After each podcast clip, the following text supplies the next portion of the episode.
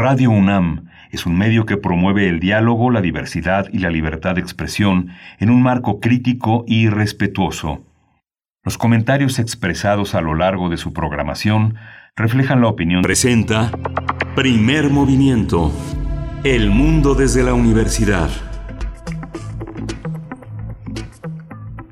Muy buenos días, bienvenidos, bienvenidas a Primer Movimiento en esta emisión, emisión de miércoles 30 de septiembre, el último día de septiembre. Llegamos así eh, totalmente en vivo al aire a través del 96.1 de FM, del 860 de AM, también en www.radio.unam.mx y de una vez también doy la bienvenida a la Radio Universidad de Chihuahua con la que nos conectamos cada mañana de 6 a 7 de la mañana hora de Chihuahua, 7 a 8 hora del centro del país a través de tres frecuencias, 105.3, 106.9 y 105.7. Es un gusto estar con, con todos ustedes, llegar a Chihuahua, llegar a otros estados de la República, aquí mismo en la capital, desde donde transmitimos. Les damos la bienvenida a todo el equipo, Frida Saldívar en la producción ejecutiva esta mañana, Arturo González en los controles técnicos y mi compañero Miguel Ángel Quemain del otro lado del micrófono. Buenos días. ¿Cómo estás esta mañana, Miguel Ángel? Hola, Berenice Camacho. Buenos días. Buenos días a todos nuestros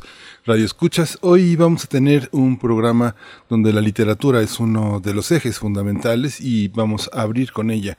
Ayer falleció el poeta Jaime Augusto Chile y que eh, fue miembro del grupo denominado como la espiga amotinada allá. Hace, hace pues más de 60 años, poco más de 60 años empezaron a realizar una labor muy importante en el terreno de la poesía. En los años 60 y 70 prácticamente son eh, uno de los, también uno de los ejes, uno de los espacios de lo imaginario en el terreno de la poesía que divide a una forma de poesía que ya estaba presente en la primera mitad del siglo XX con los estudiantistas y que en la segunda mitad del siglo XX lo divide con, eh, con otro grupo de poetas que encabeza sobre todo el poeta Octavio Paz, en la que la política es ese demonio en el que se quieren apartar unos poetas y otros abrazarse a ese fuego de la participación de la designación social y uno de ellos fue Jaime Augusto Chile que junto con eh, Oscar Oliva, eh, Juan Bañuelos, eh, Heraclio Cepeda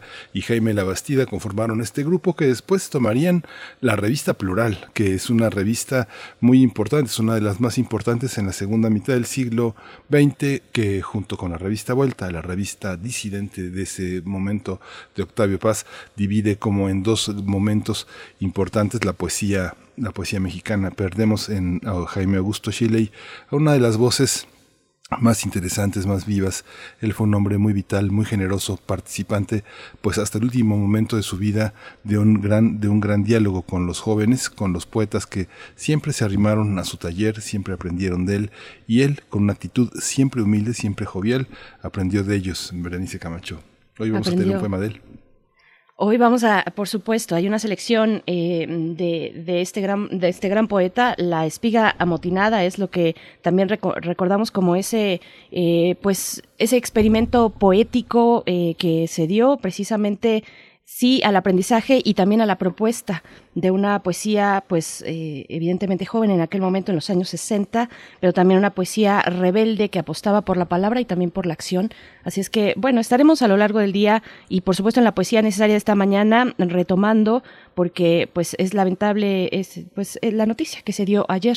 Eh, lamentablemente falleció el día de ayer a los 82 años Jaime Augusto Chile, como ya lo comentas, integrante de este, pues, este grupo la espiga amotinada, que convivía también eh, con los de enfrente, el, cuadrilátero de los 60, Montes de Oca, Pacheco, eh, Arigis, Said, ¿no? Eh, bueno, toda esta orbe de, de grandes eh, escritores, escritoras también, que después ellas fueron eh, teniendo más espacio, pero bueno, es parte fundamental de nuestra literatura, mm, que en paz descanse. Vamos a escuchar en unos momentos más un poema de él, eh, a cambio de la música que solemos poner, pues vamos a escuchar un, uno de sus poemas precisamente en su propia voz. Esto que eh, esta colección que ha reunido de algunos autores, autoras, la misma universidad, la Coordinación de Difusión Cultural. En unos momentos más lo vamos a, escuchar. Pero antes decir que para esta mañana, pues vamos a iniciar con lectura. Mm, ya lo comentabas un poco, lectura, eh, literatura de mujeres en Perú, Ecuador y Bolivia. Platicaremos con Victoria Guerrero. Ella es poeta, es escritora, investigadora, catedrática y activista feminista peruana. Es uno de los eh, pues de las plumas más reconocidas de su país. Eh, vamos a hablar eh, pues de la literatura hispanoamericana y también estará Gabriela Olivo de Alba, narradora, diplomática y performer, ex directora del Fondo de Cultura Económica en el Perú. Sí, vamos a tener este, este conjunto que será bastante interesante y las fonografías de bolsillo y vamos a contar con la participación de Pavel Granados que habla, hablará de los discos que se rompen, en un momento, un momento particular de la historia popular y de la historia musical mexicana en el siglo XX. Y hacia nuestra segunda hora en la nota nacional hablaremos del informe de la organización Artículo 19, este informe anual que en esta ocasión han titulado Ya nadie publica eso. Vamos a hablar con María de Bequi, ella es coordinadora de Derecho a la Verdad y Rendición de Cuentas, precisamente de la organización Artículo 19, para ver los contenidos, eh, las recomendaciones, los detalles de este informe que ustedes ya pueden encontrar en el sitio electrónico de Artículo 19, en sus redes sociales también. Sí, a partir de las 10 de la mañana María Debeck iba a estar moderando la mesa en la que se va a presentar ese trabajo a las 10 de la mañana que en ese momento lo pondrán en línea, en acceso a toda la prensa que asistirá en ese momento a conversar sobre este, este informe. Vamos a ver, vamos a ver de qué se trata. En lo internacional tenemos hoy el choque bélico entre Azerbaiyán y Armenia. Vamos a tratar el tema con Rainer Matos Franco, él es internacionalista por el Colegio de México y es autor de los libros Historia Mínima de Rusia, un libro muy, muy bello y muy erudito, y Limbos Rojizos, la nostalgia por el socialismo en Rusia y el mundo poscomunista. Ambos los publicó el Colegio de México en una edición particularmente, particularmente interesante y bonita además. Por supuesto, eso para la nota internacional. Después llegará, como ya comentábamos, la poesía necesaria. Hacemos este, pues, breve homenaje a Jaime Augusto En, la poesía de esta mañana. Y para llegar a nuestra mesa del día vamos a hablar de los fideicomisos y la iniciativa de Morena para su desaparición, para desaparecer algunos fideicomisos, varios fideicomisos. Vamos a hablar con el doctor Alberto Asís Nasif, investigador del CIESAS, especialista en temas de democracia, procesos electorales y análisis político. Esto para nuestra mesa del día. Sí, vamos a concluir como todos los miércoles con Química para Todos. A 150 años de la tabla periódica es el tema que nos ha cruzado a lo largo de 2019 y 2020 que hemos, nos hemos ocupado. Hoy el tema es el radón o la cuña tiene que ser del mismo palo. Es el tema del doctor Plinio Sosa, académico de tiempo completo de la Facultad de Química, dedicado principalmente a la docencia y a la divulgación de la química por la UNAM. Bien, pues los, los leemos como siempre con mucho gusto y atención en redes sociales, arroba PMovimiento, estamos así en Twitter, Primer Movimiento UNAM, en Facebook, visiten también si tienen oportunidad nuestro sitio mm, repositorio de podcast www.radiopodcast.unam.mx. Vamos a hacer nuestro corte eh, ya acostumbrado sobre información de la COVID-19 como amanecemos esta mañana a nivel nacional, internacional y también desde la UNAM. COVID-19. Ante la pandemia, sigamos informados. Radio UNAM. La Secretaría de Salud informó que el número de decesos por enfermedad de la COVID-19 aumentó a 77.163. De acuerdo con el informe técnico que ofrecieron ayer eh, por la tarde las autoridades sanitarias, los casos confirmados acumulados se incrementaron a 738.163. En información internacional, la Organización Mundial de la Salud anunció el lanzamiento de una prueba para detectar COVID-19 en 133 países con bajos recursos, incluidos muchos de América Latina. Se trata de una prueba que puede diagnosticar la enfermedad provocada por el SARS-CoV-2 en algunos pocos minutos, en pocos minutos, de acuerdo con los fabricantes. Con este eh, acuerdo eh, se eh, serán distribuidas 120 millones de pruebas para esas naciones durante un periodo de seis meses. En la información relativa a la UNAM, en México alrededor del 75% de la fuerza de trabajo padece estrés laboral y la pandemia de la COVID-19 ha agravado esta situación con la aparición del llamado tecnoestrés.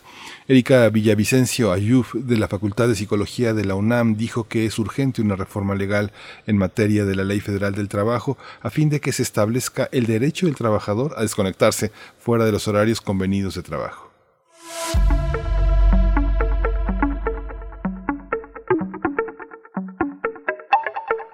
Nuestra recomendación cultural para esta mañana está a cargo de la Cátedra Internacional Inés Amor en Gestión Cultural, que invita el día de hoy miércoles al diálogo Espacios Autogestivos de Arte, espacios otros y activismo, en el marco del foro Comunidades Culturales en Resistencia, que forman parte del programa El sector cultural tras la pandemia, reflexiones críticas. No se pierdan eh, pues todas las eh, entregas que antes han tenido, ha tenido la cátedra Inés Amor en torno a esta propuesta, el sector cultural tras la pandemia, reflexiones críticas. Ahí está el repositorio en la cuenta de Twitter.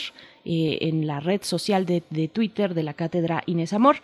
En la, en la charla de hoy participan Mauro Giaconi, eh, también María Angélica Palma Rodríguez conduce Abril Castro. La transmisión se realizará a partir de las 11 de la mañana, eh, como lo dije, a través de la página de YouTube de la Cátedra Internacional Inés Amor en Gestión Cultural. La encuentran así, Cátedra Inés Amor en YouTube. Y bueno, ahora sí, eh, no nos vamos a ir con música, nos vamos a escuchar eh, poesía, Miguel Ángel. Sí, vamos a escuchar de Jaime Augusto Shelley, Guía de la Ciudad de México, que es uno de los temas que las ciudades, las ciudades del mundo, hoy es la Ciudad de México. Esto pertenece al volumen de Voz Viva de México que editó la UNAM en la voz de Jaime Augusto Shelley. Pues vamos a escucharlo.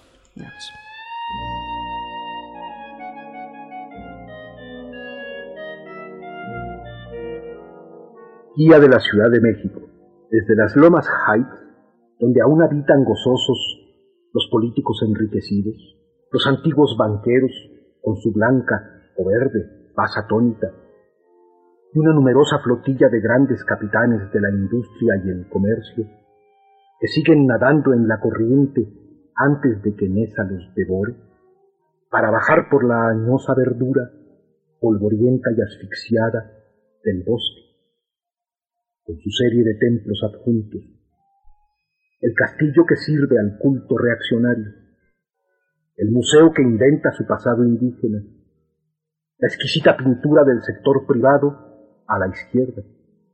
Y la exquisita pintura del sector público a la derecha, y el lago, que es un charco grande de aguas densamente verdes y muy contaminado, y otro lago más allá, y otro. Pero eso en otros Chapultepec, tan nuevos, que apenas empiezan a morir. Junto el zoológico, que parece más bien una clínica de animales maltratados, donde vive con lujo inaudito la osito panda, usada por todos los medios y convertida por arte y magia de la televisión en arma de penetración china. Y seguir por el paseo que ha sido en realidad por siglos, inocentemente, escaparate y amplísimo callejón vidriado del imperio en turno.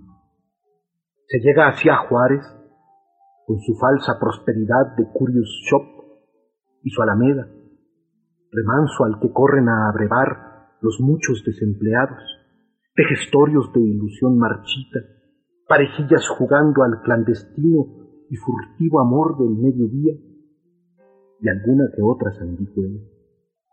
Luego madero, donde la usura esconde el bulto en rincones oscuros de segundo piso, como las cucarachas en cocinas de casa decente. Hasta entrar a la plaza, que llaman de la Constitución, y más bien zócalo, por otras historias más antiguas, con su aire mausoleico que ya no engaña a nadie en cuyas frías arcadas es posible ver aún cómo se trafica con las cosas, mientras arriba, en tétricas oficinas que son como mazmorras, se deciden voraz, a veces miserablemente, los destinos de la fe, el amplio valle en Rudy y la patria, siempre despojada. No te salgas de allí, ni de las grandes avenidas defecantes, porque entonces no responde.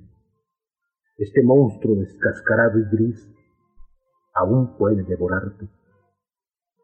Cuídate sobre todo de la policía y otros prestadores de servicios.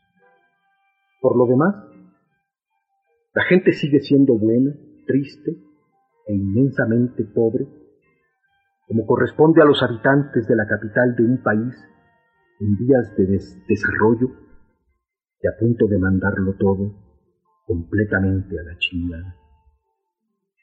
Nota. Como antes los volcanes, ahora en ciertos días muy favorables, es posible descubrir en las alturas lo llamado ángel de la independencia. Solo que no te detengas demasiado en los jardincillos de las laterales, porque puedes ser atacado por las ratas, que no gustan ver invadida ni siquiera los domingos, ellas sí, su soberanía territorial.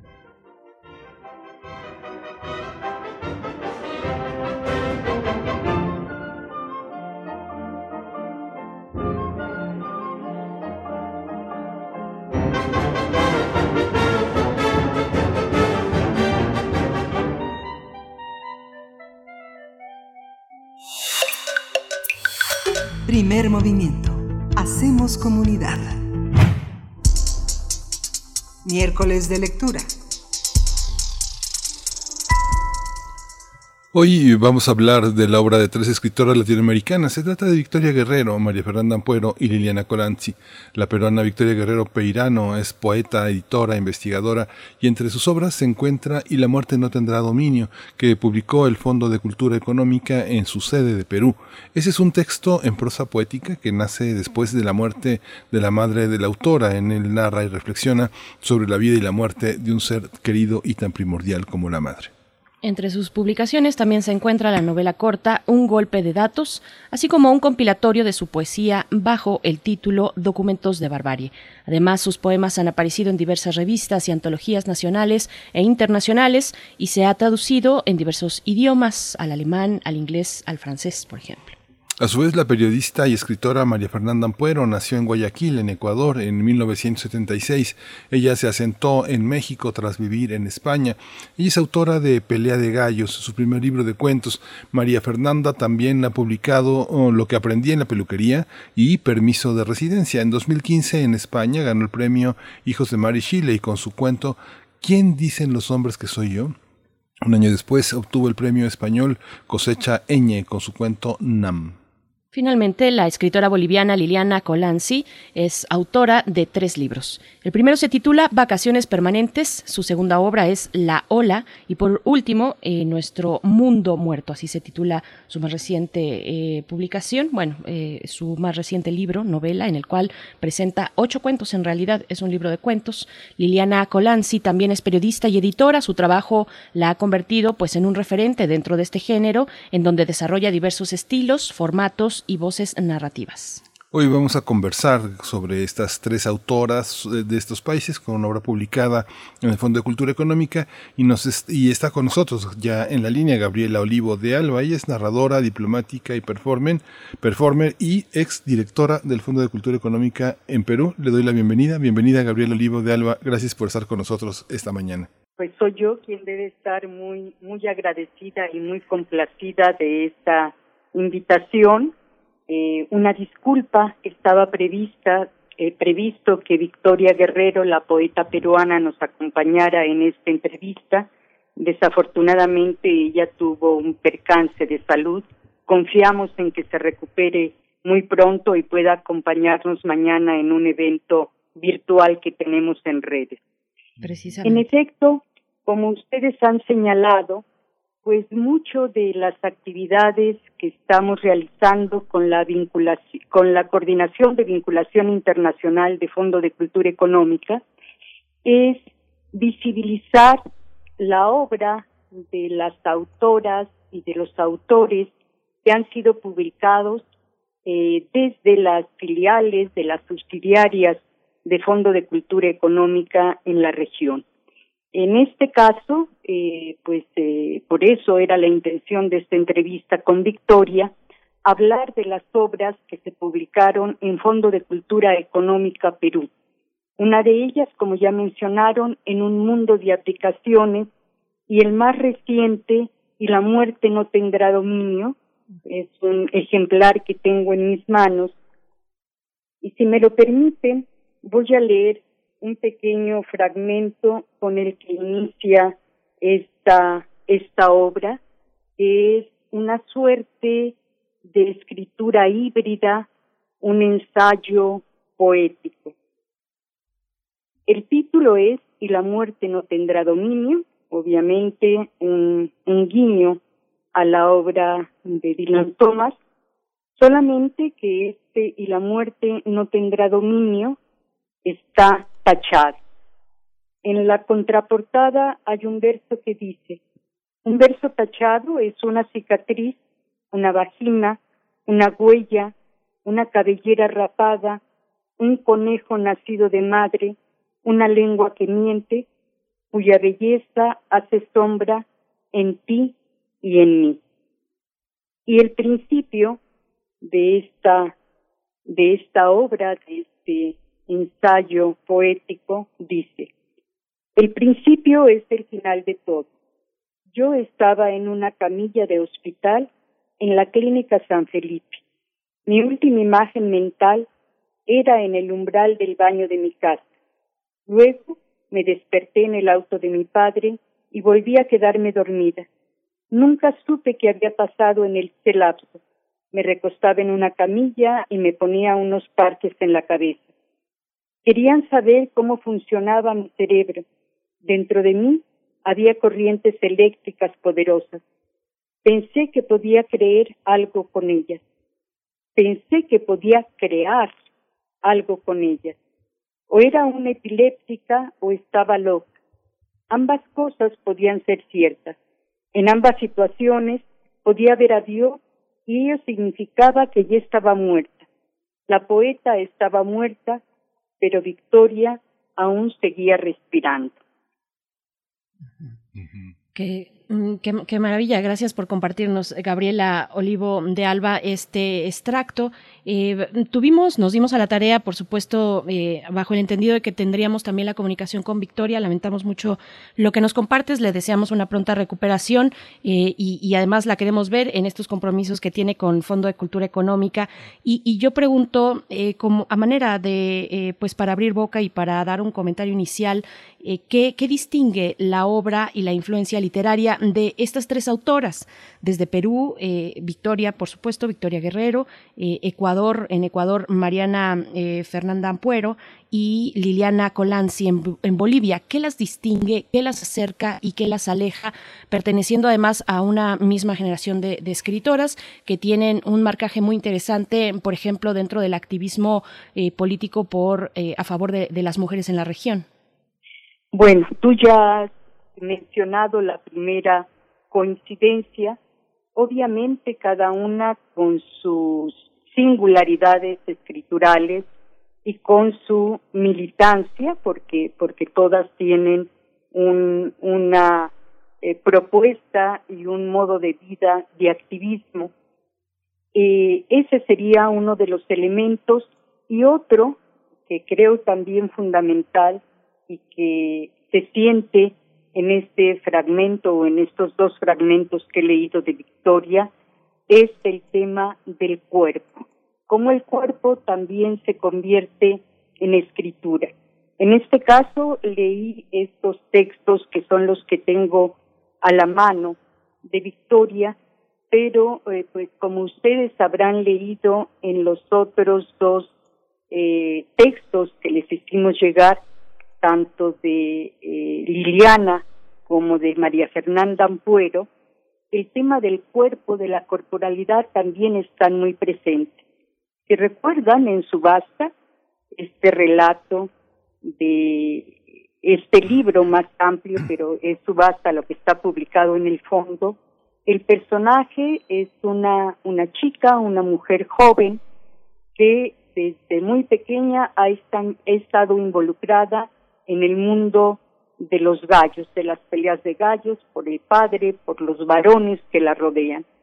Y ha tenido que encontrar unas formas de, digámosle, autodefensa para evitar esos contactos y ese asedio permanente sobre su cuerpo, sobre su cuerpo niño, sobre su cuerpo adolescente, sobre su cuerpo joven.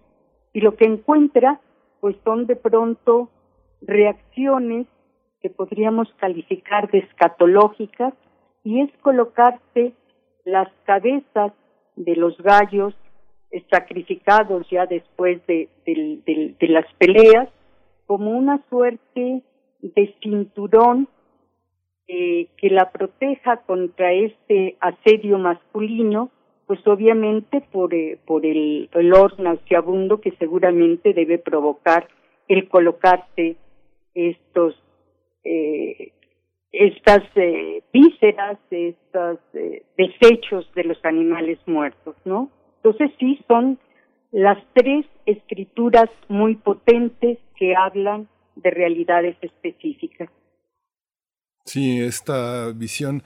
Eh, un poco cuéntanos cómo, cómo llegan, cómo llegan al Fondo de Cultura Económica Perú, cómo se hace este lazo. El Fondo de Cultura ha sido en Latinoamérica el intento, el intento de trazar eh, a partir de, los años 60 una línea que vuelva a colocar a la literatura latinoamericana sobre la mesa de cada país. ¿Cómo, cómo representan estas autoras, qué papel juegan en el, en el concierto latinoamericano eh, de, mujeres que empezaron a ser editadas desde los años 80 en, en, español en Latinoamérica.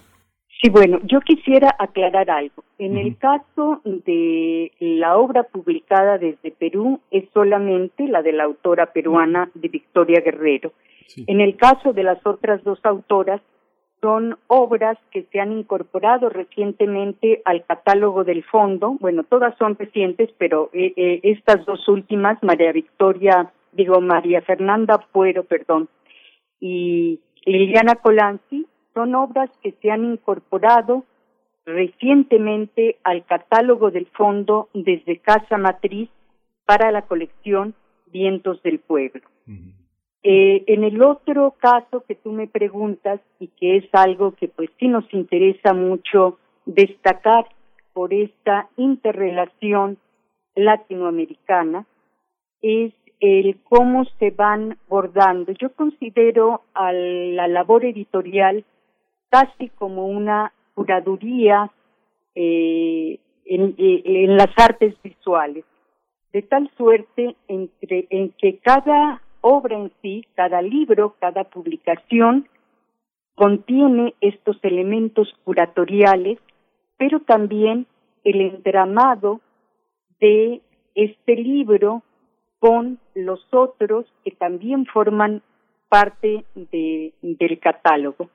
Esto me hace recordar que hace unos años en este mismo programa ustedes entrevistaron y después la han entrevistado por otros motivos también a otra eh, autora peruana. Me refiero a Jacqueline Fox, esta periodista que también eh, colabora para el país y que en aquella ocasión o en la primera ocasión que ustedes la entrevistaron, le entrevistaron a propósito de un libro que se llama Mecanismos de la posverdad. Por supuesto, no se trata de ficción. Sin embargo, si uno hurga o si uno trama más fino, encontrará que hay vasos comunicantes entre las obras de estas autoras, ¿no? Y lo mismo ocurre con las obras de las autoras boliviana y eh, ecuatoriana a la que a las que hemos hecho mención hace un rato.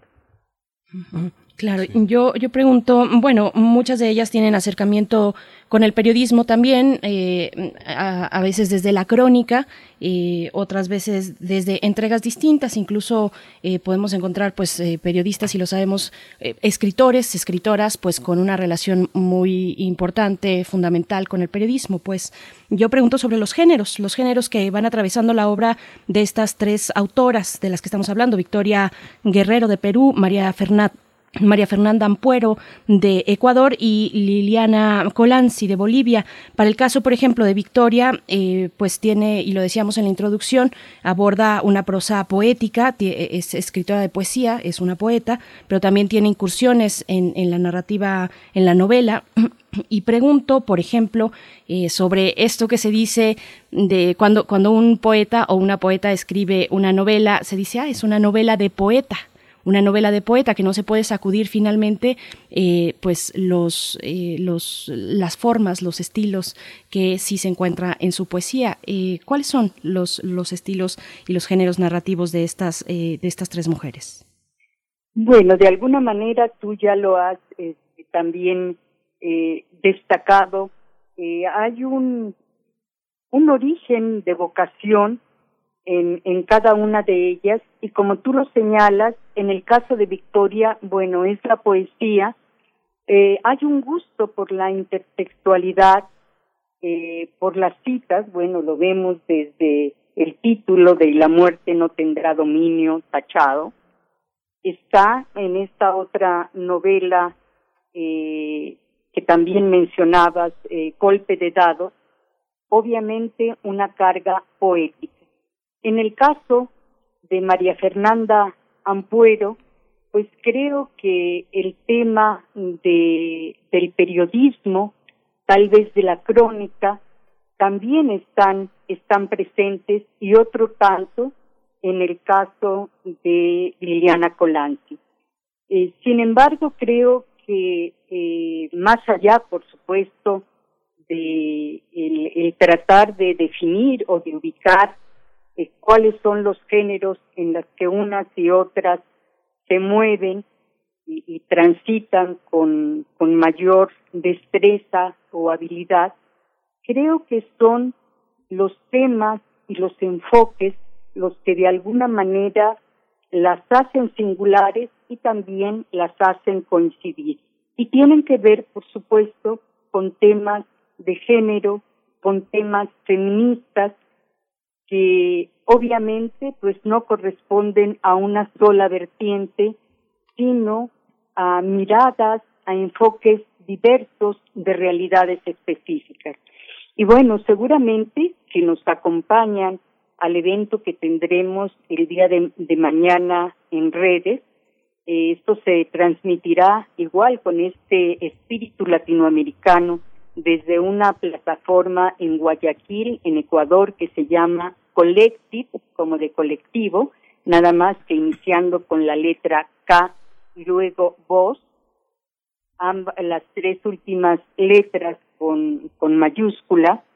Eh, por el Facebook de esta plataforma se llevará a cabo un diálogo en donde nos acompañarán también, espero que ya para entonces esté mejor, Victoria, en realidad habíamos invitado a las tres autoras, pero pues por situaciones imprevistas no pudieron eh, aceptar ese compromiso, pero igual se hablará de, de la obra de las tres y les repito, espero que nos pueda acompañar Victoria Guerrero y estarán también una investigadora, filóloga venezolana, ella se llama Eleonora Crocker, es también investigadora y académica de la Universidad Simón Bolívar, eh, quien comentará la obra de Victoria y la obra también de María Fernanda Ampuero y de Liliana Colanzi.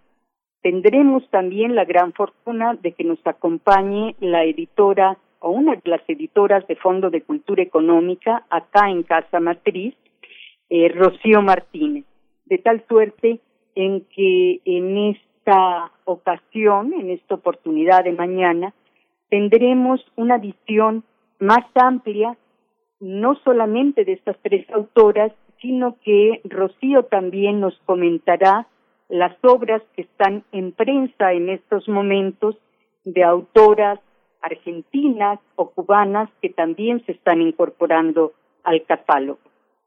Eh, yo los invito a que nos escuchen. Será mañana a las cinco de la tarde, hora de México.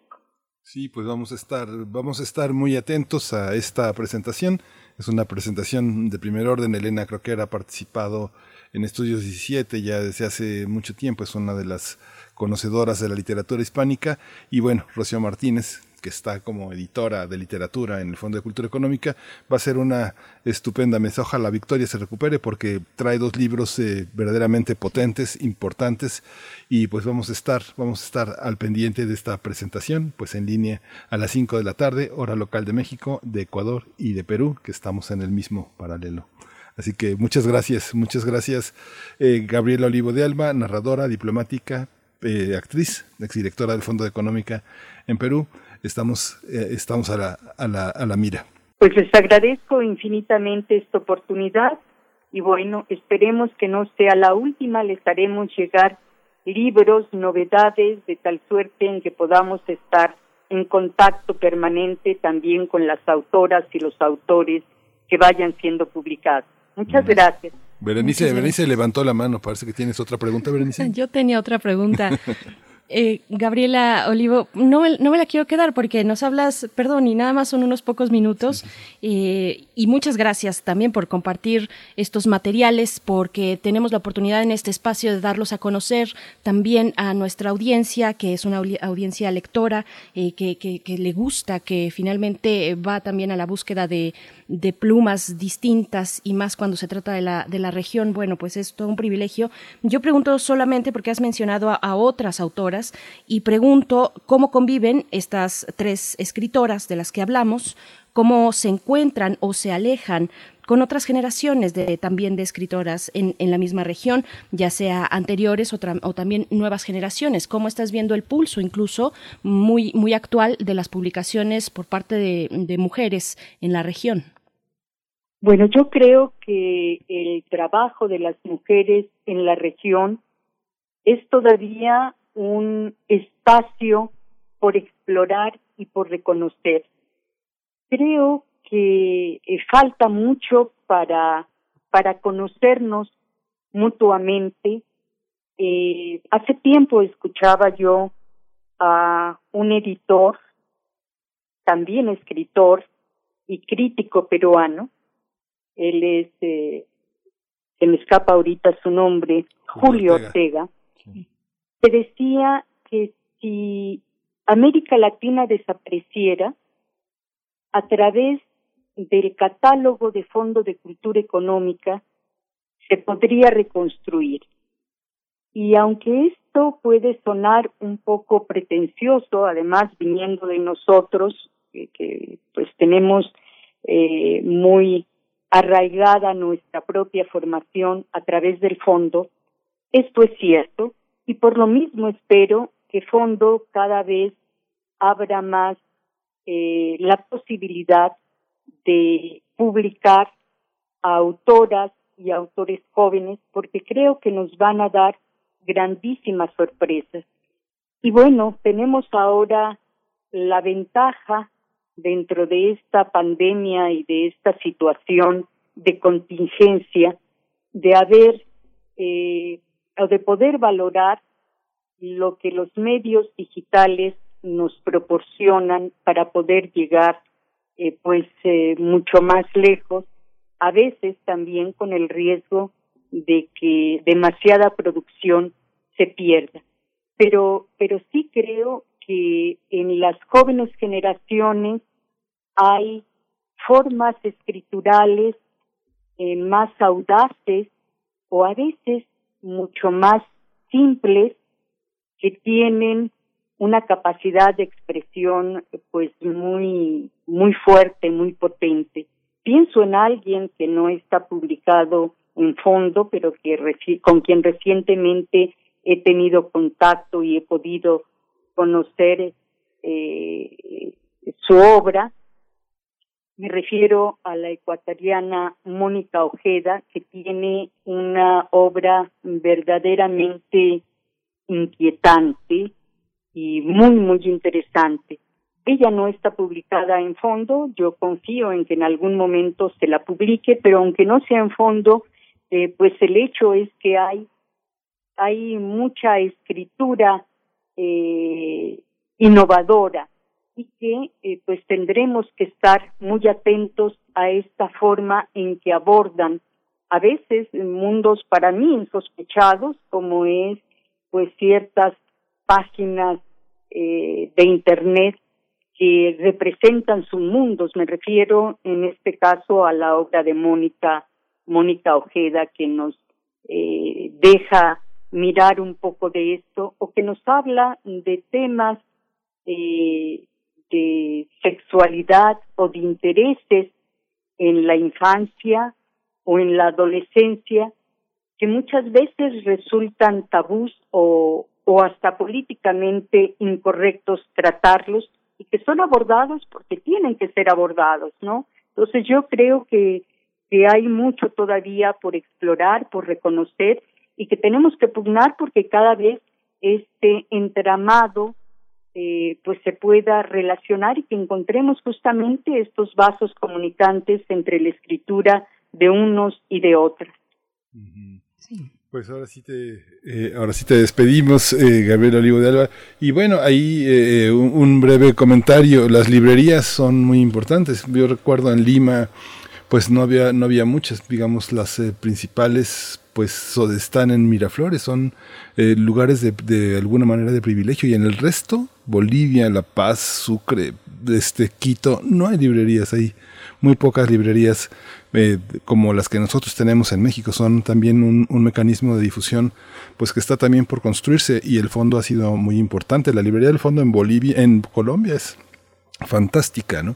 Y eh, el fondo ha construido también, eh, tuvo, tuvo un momento en el que construyó pues verdaderos, eh, verdaderos monumentos de, de, de, belleza editorial. Ahora es el reto construir librerías en Latinoamérica. Te agradecemos muchísimo que hayas estado con nosotros. Seguimos tu trabajo, Gabriel Olivo de Alba, y pues bienvenida a México de nuevo.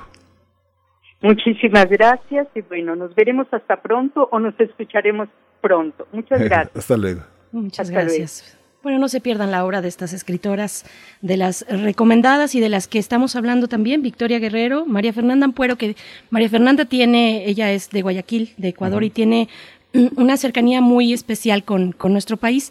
En algún momento y me tocó, por azares del, destino, asistir a un concierto de música con ella y con otras amigas escritoras también. Así es que, bueno, no se pierdan la obra de estas, de estas mujeres muy talentosas, Liliana Colanzi también de Bolivia y, bueno, de Ecuador, Mónica Ojeda. Eh, vamos a ir con música. Esto está a cargo de Buica, cantante española. La canción se titula Yo iré.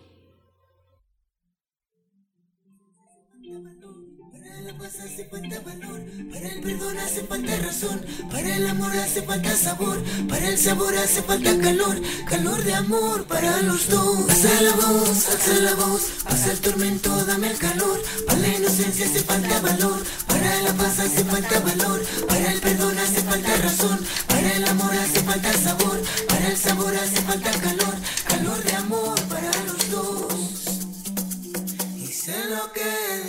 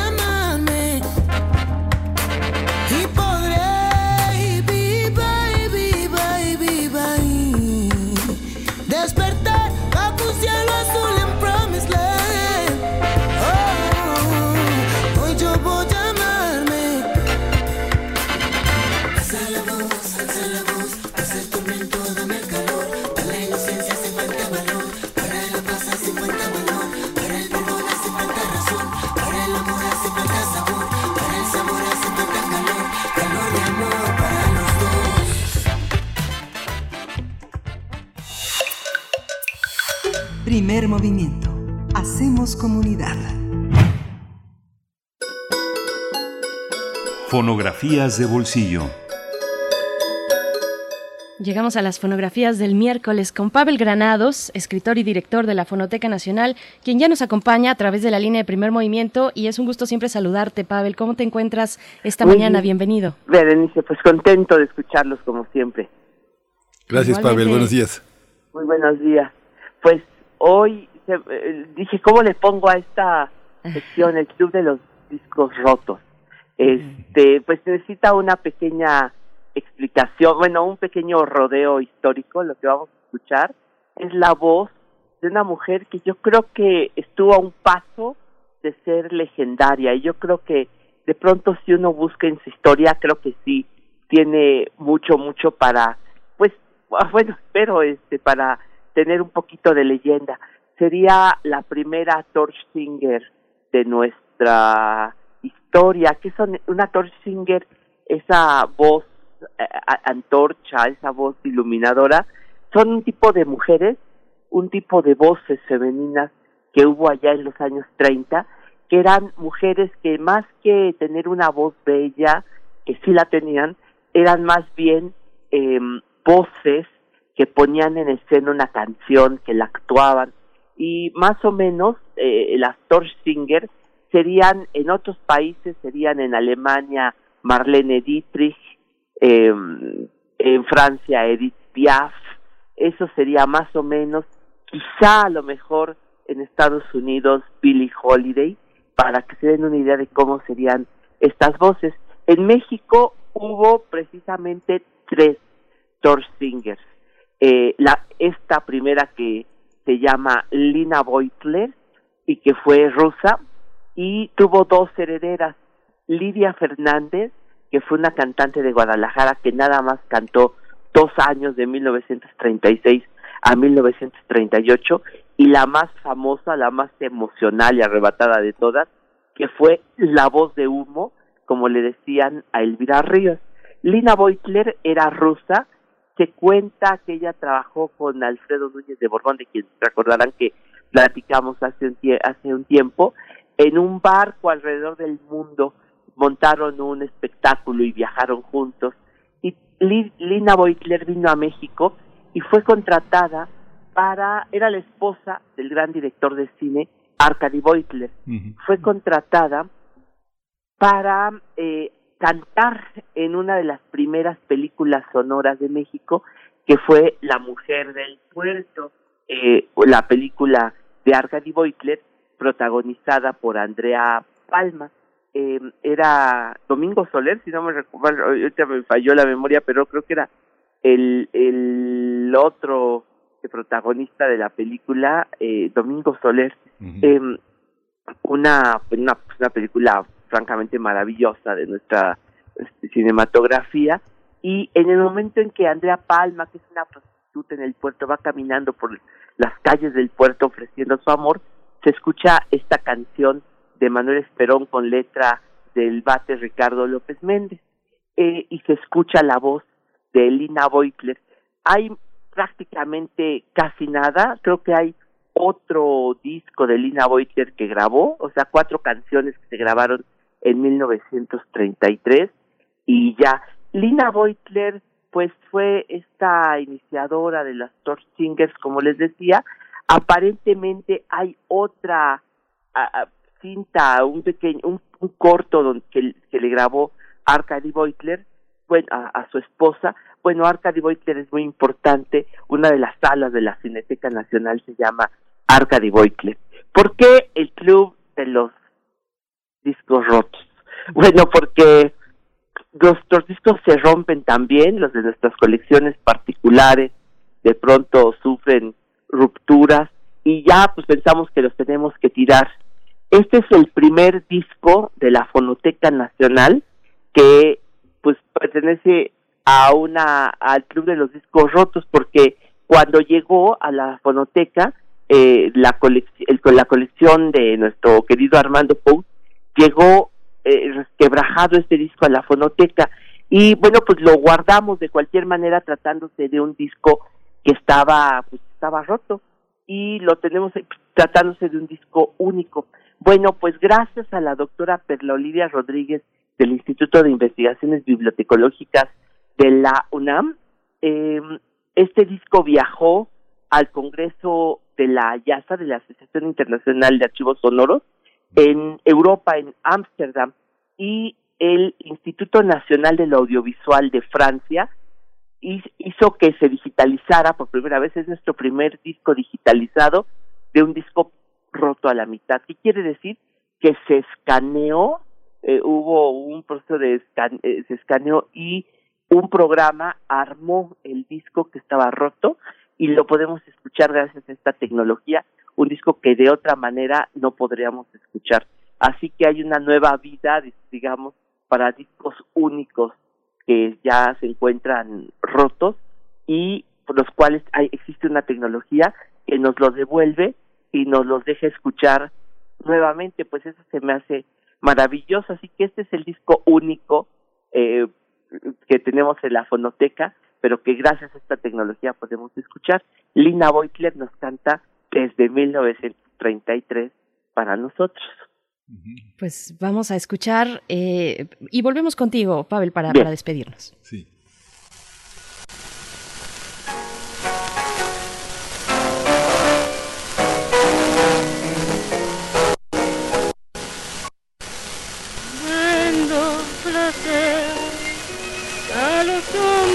que vienen del mar y se marchan al amanecer.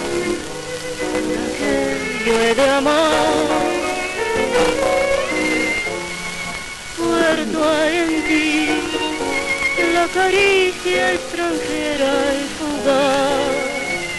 Es mi beso ficción que vendí, un momento no más.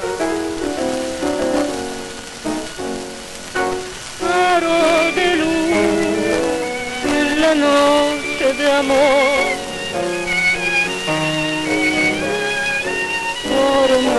Cruz con el mismo dolor.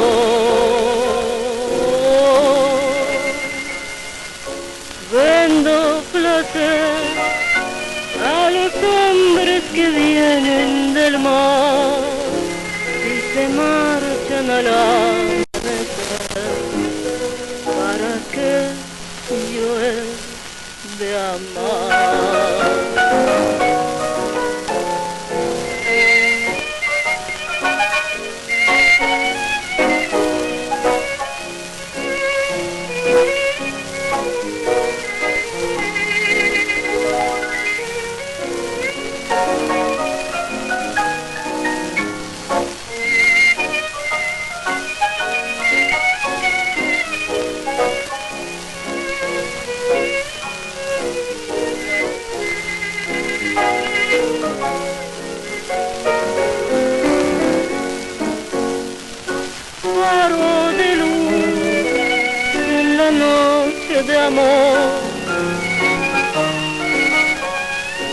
forma una cruz con el mismo dolor.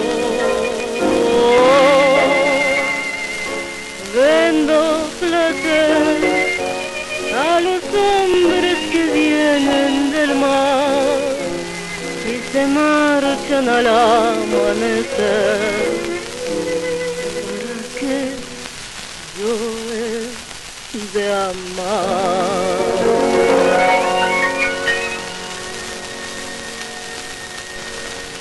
Pues una auténtica fonografía la que nos compartes esta mañana. ¡Qué Una maravilla! joya. Es una joya, precisamente. Y de nuevo el reconocimiento a la doctora Perla Olivia Rodríguez por hacer posible pues esta reconstrucción de un disco único. Pavel, muchísimas gracias. No, pues bueno, al contrario, este, yo creo que es una, además, escuchar esa manera de interpretar los foxtrots de hace, pues ya casi que 90 años, Sí. 87 años, No, sí, 87 es una, una verdadera joya. una de las joyas, sí, así es. Y Lina Beutler pues tiene un estilo de veras único, ¿no? Es una mujer que además se hizo muy amiga de Diego Rivera, de Frida Kahlo, y una amiga de Lina Beutler que una vez me habló, me dijo que tenían ellos, pues no los originales, pero copias de unos bosquejos que Frida le había hecho a Lina Beutler. Imagínate, fue una mujer, yo creo que era una mujer. ¿Se cortó? Ay, creo que sí. No, Ah, Bueno. te, te escuchamos ya muy, muy Ya. entrecortado, querido Pavel, pero Bueno, pues muchísimas gracias, Bere. Muchísimas gracias, Miguel Ángel. Los esperamos en la cartelera virtual de la Fonoteca. Sí, pues esta joya de Manuel Esperón con la letra de Ricardo López Méndez en la interpretación de Lina Weitler, esta fotografía de bolsillo de Pavel Granados, pues nos despedimos de esta hora, ya dieron las ocho con un minuto, le damos las gracias a la radio universitaria de Chihuahua, nos escuchamos mañana, no se vaya de Radio UNAM, quédese aquí en primer movimiento. Síguenos en redes sociales. Encuéntranos en Facebook como Primer Movimiento y en Twitter como arroba PMovimiento. Hagamos comunidad.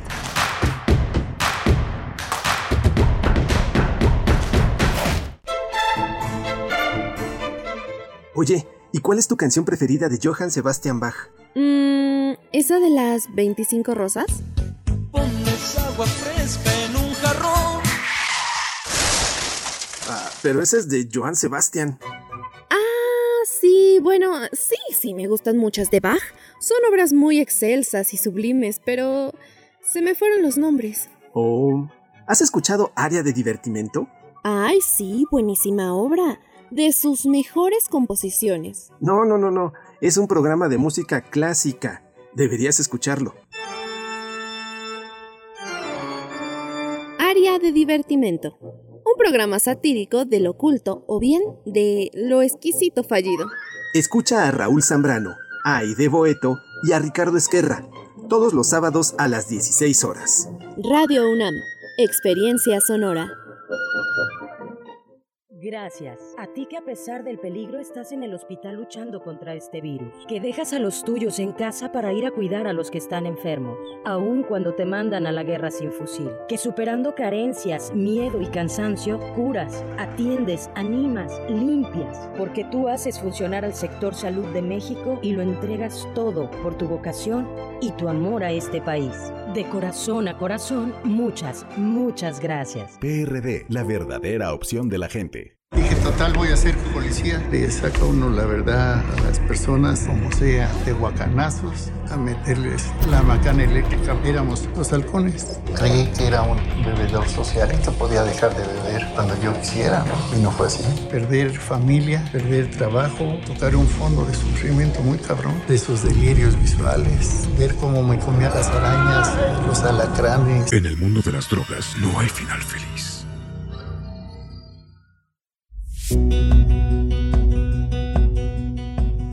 Con ética, humanismo y actitud de servicio, nuestros residentes universitarios atienden casos de COVID-19. Ellas y ellos necesitan nuestro apoyo. Participa en la campaña Dona un Kit, protege a un residente. Con tu apoyo donaremos batas desechables, gorros, cubrebotas, cubrebocas y demás material de protección. Costo de cada kit 314 pesos. Donativos a partir de 100 pesos. Estos son nuestros datos bancarios. Beneficiario, Fundación UNAM AC, sucursal 0870, cuenta 53 30 19, clave interbancaria 0021 800 870 053 301 95. Notifica tu donativo al correo servicios@funam.mx. Muchas gracias por apoyarnos. La UNAM, siempre al servicio de la nación.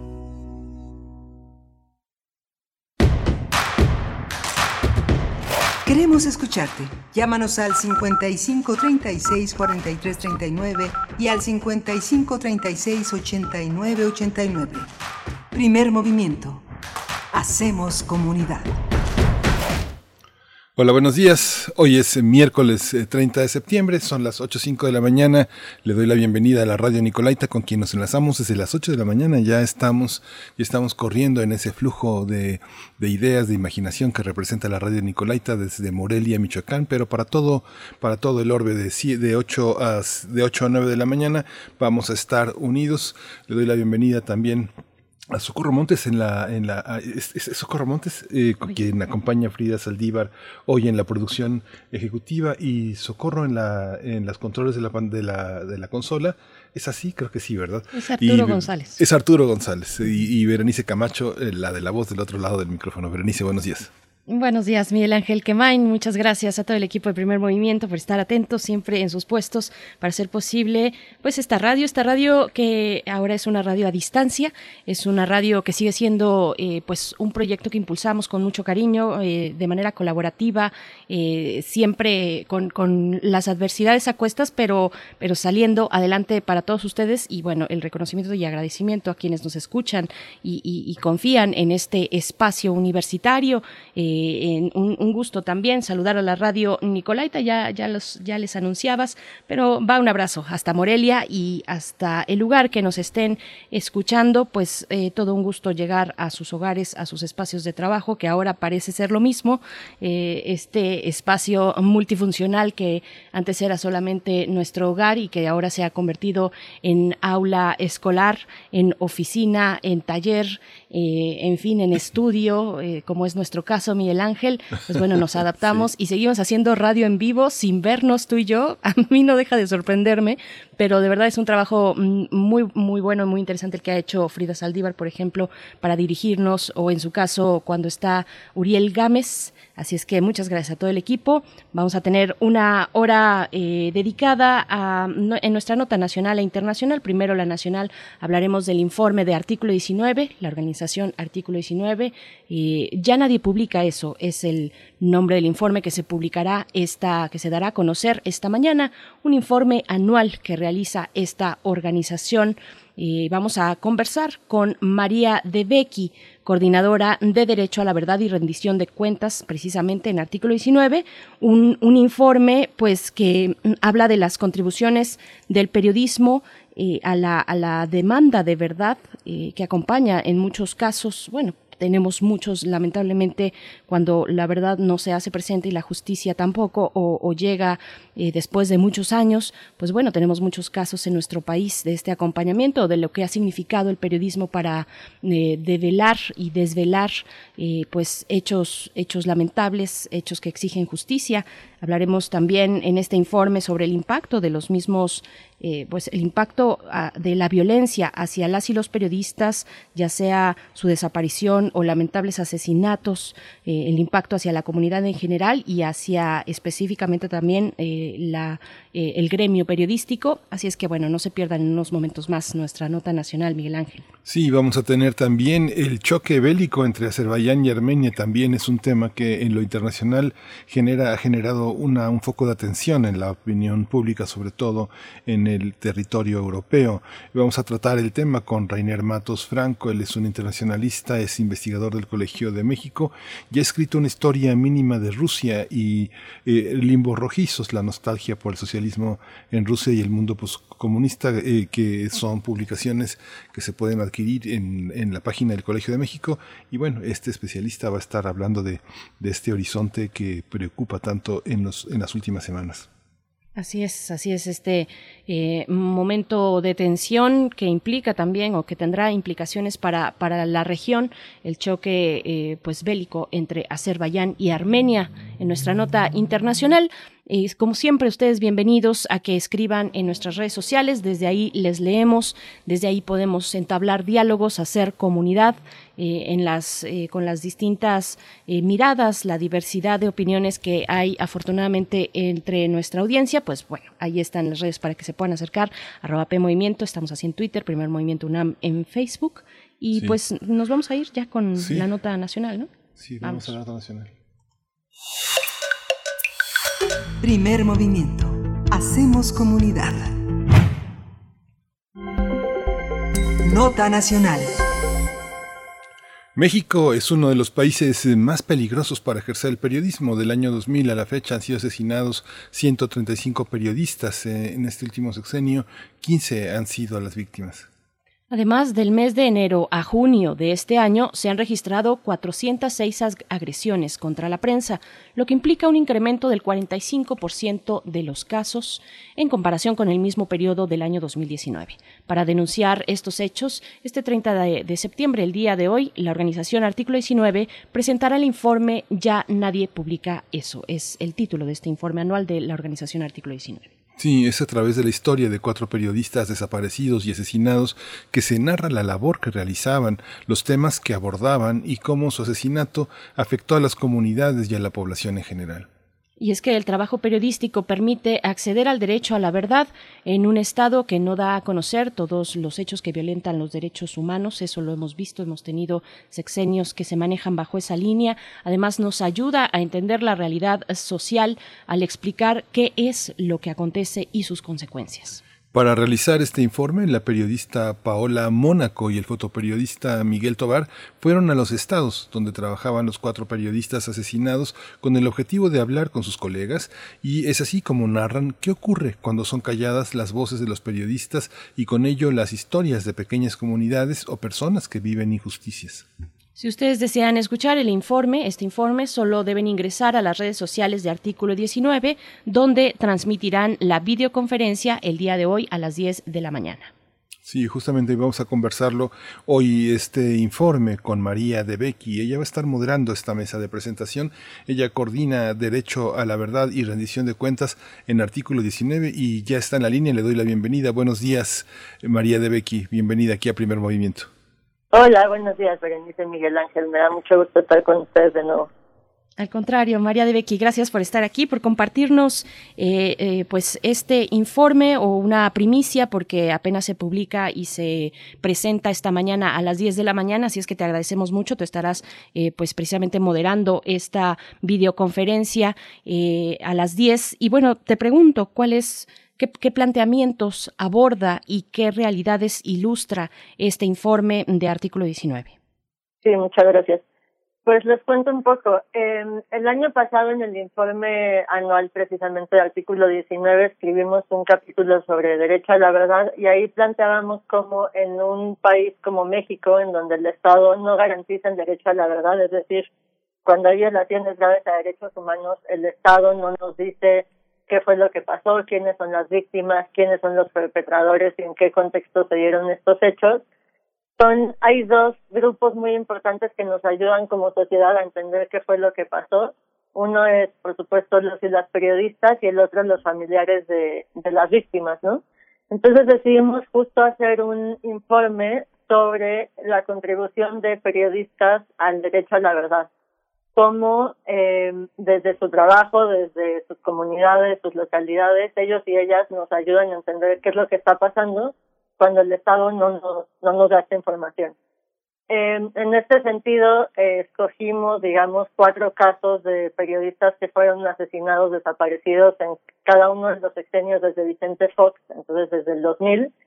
Eh, y, y decidimos escoger casos locales, ¿no? Porque muchas veces cuando pensamos en periodistas asesinados pensamos en los mismos nombres, ¿no? Javier Valdés, Miroslava, eh, Rubén Espinosa y de pronto hay, como ustedes decían, no ha habido 135 periodistas asesinados desde desde el año 2000 y no conocemos esas historias, ¿no? No conocemos qué era lo que trabajaban, no conocemos qué hacían, cómo vivían y este informe busca acercarnos a esa realidad.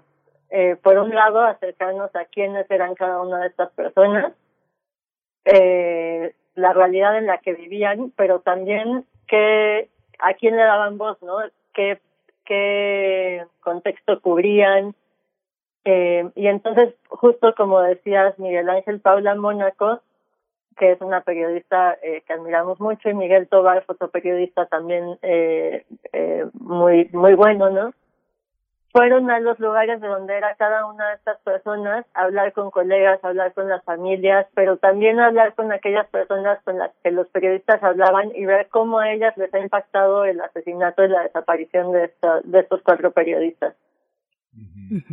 Sí, esta manera de, contar las historias. Cuéntanos un poco más eh, de, cada uno de los personajes.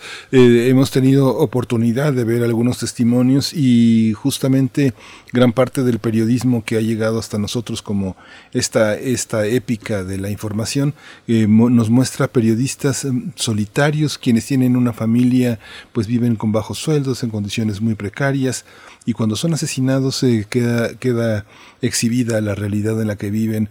Hay que hacer una cooperacha para su funeral, para ayudar a su viuda, para ayudar a sus hijos. En realidad el gremio suele ser muy solidario en esos, en esos terrenos, pero es el único. O sea, los periodistas, entre periodistas se ayudan, pero poco apoyo. ¿Quiénes son estas personas y cuál es, cuál es un poco su historia? Si nos puedes adelantar un poquito a quiénes vamos a ver en este informe. Sí, claro. Eh, bueno, el informe habla de Leodegario Aguilera, que es un periodista que fue desaparecido en 2004 en Acapulco. Eh, Leodegario estudió en, la, en una escuela normal y después decidió convertirse en periodista. Él sí estudió periodismo. Digo esto porque hay otros periodistas que no lo han hecho y desde el artículo 19 de todos modos defendemos eh, que son periodistas, ¿no? Que uno no tiene que estudiar la carrera de periodismo para ser periodista. Eh, que muchas veces desde el Estado, eh, ahora les voy a contar el caso de Moisés Sánchez, ¿no?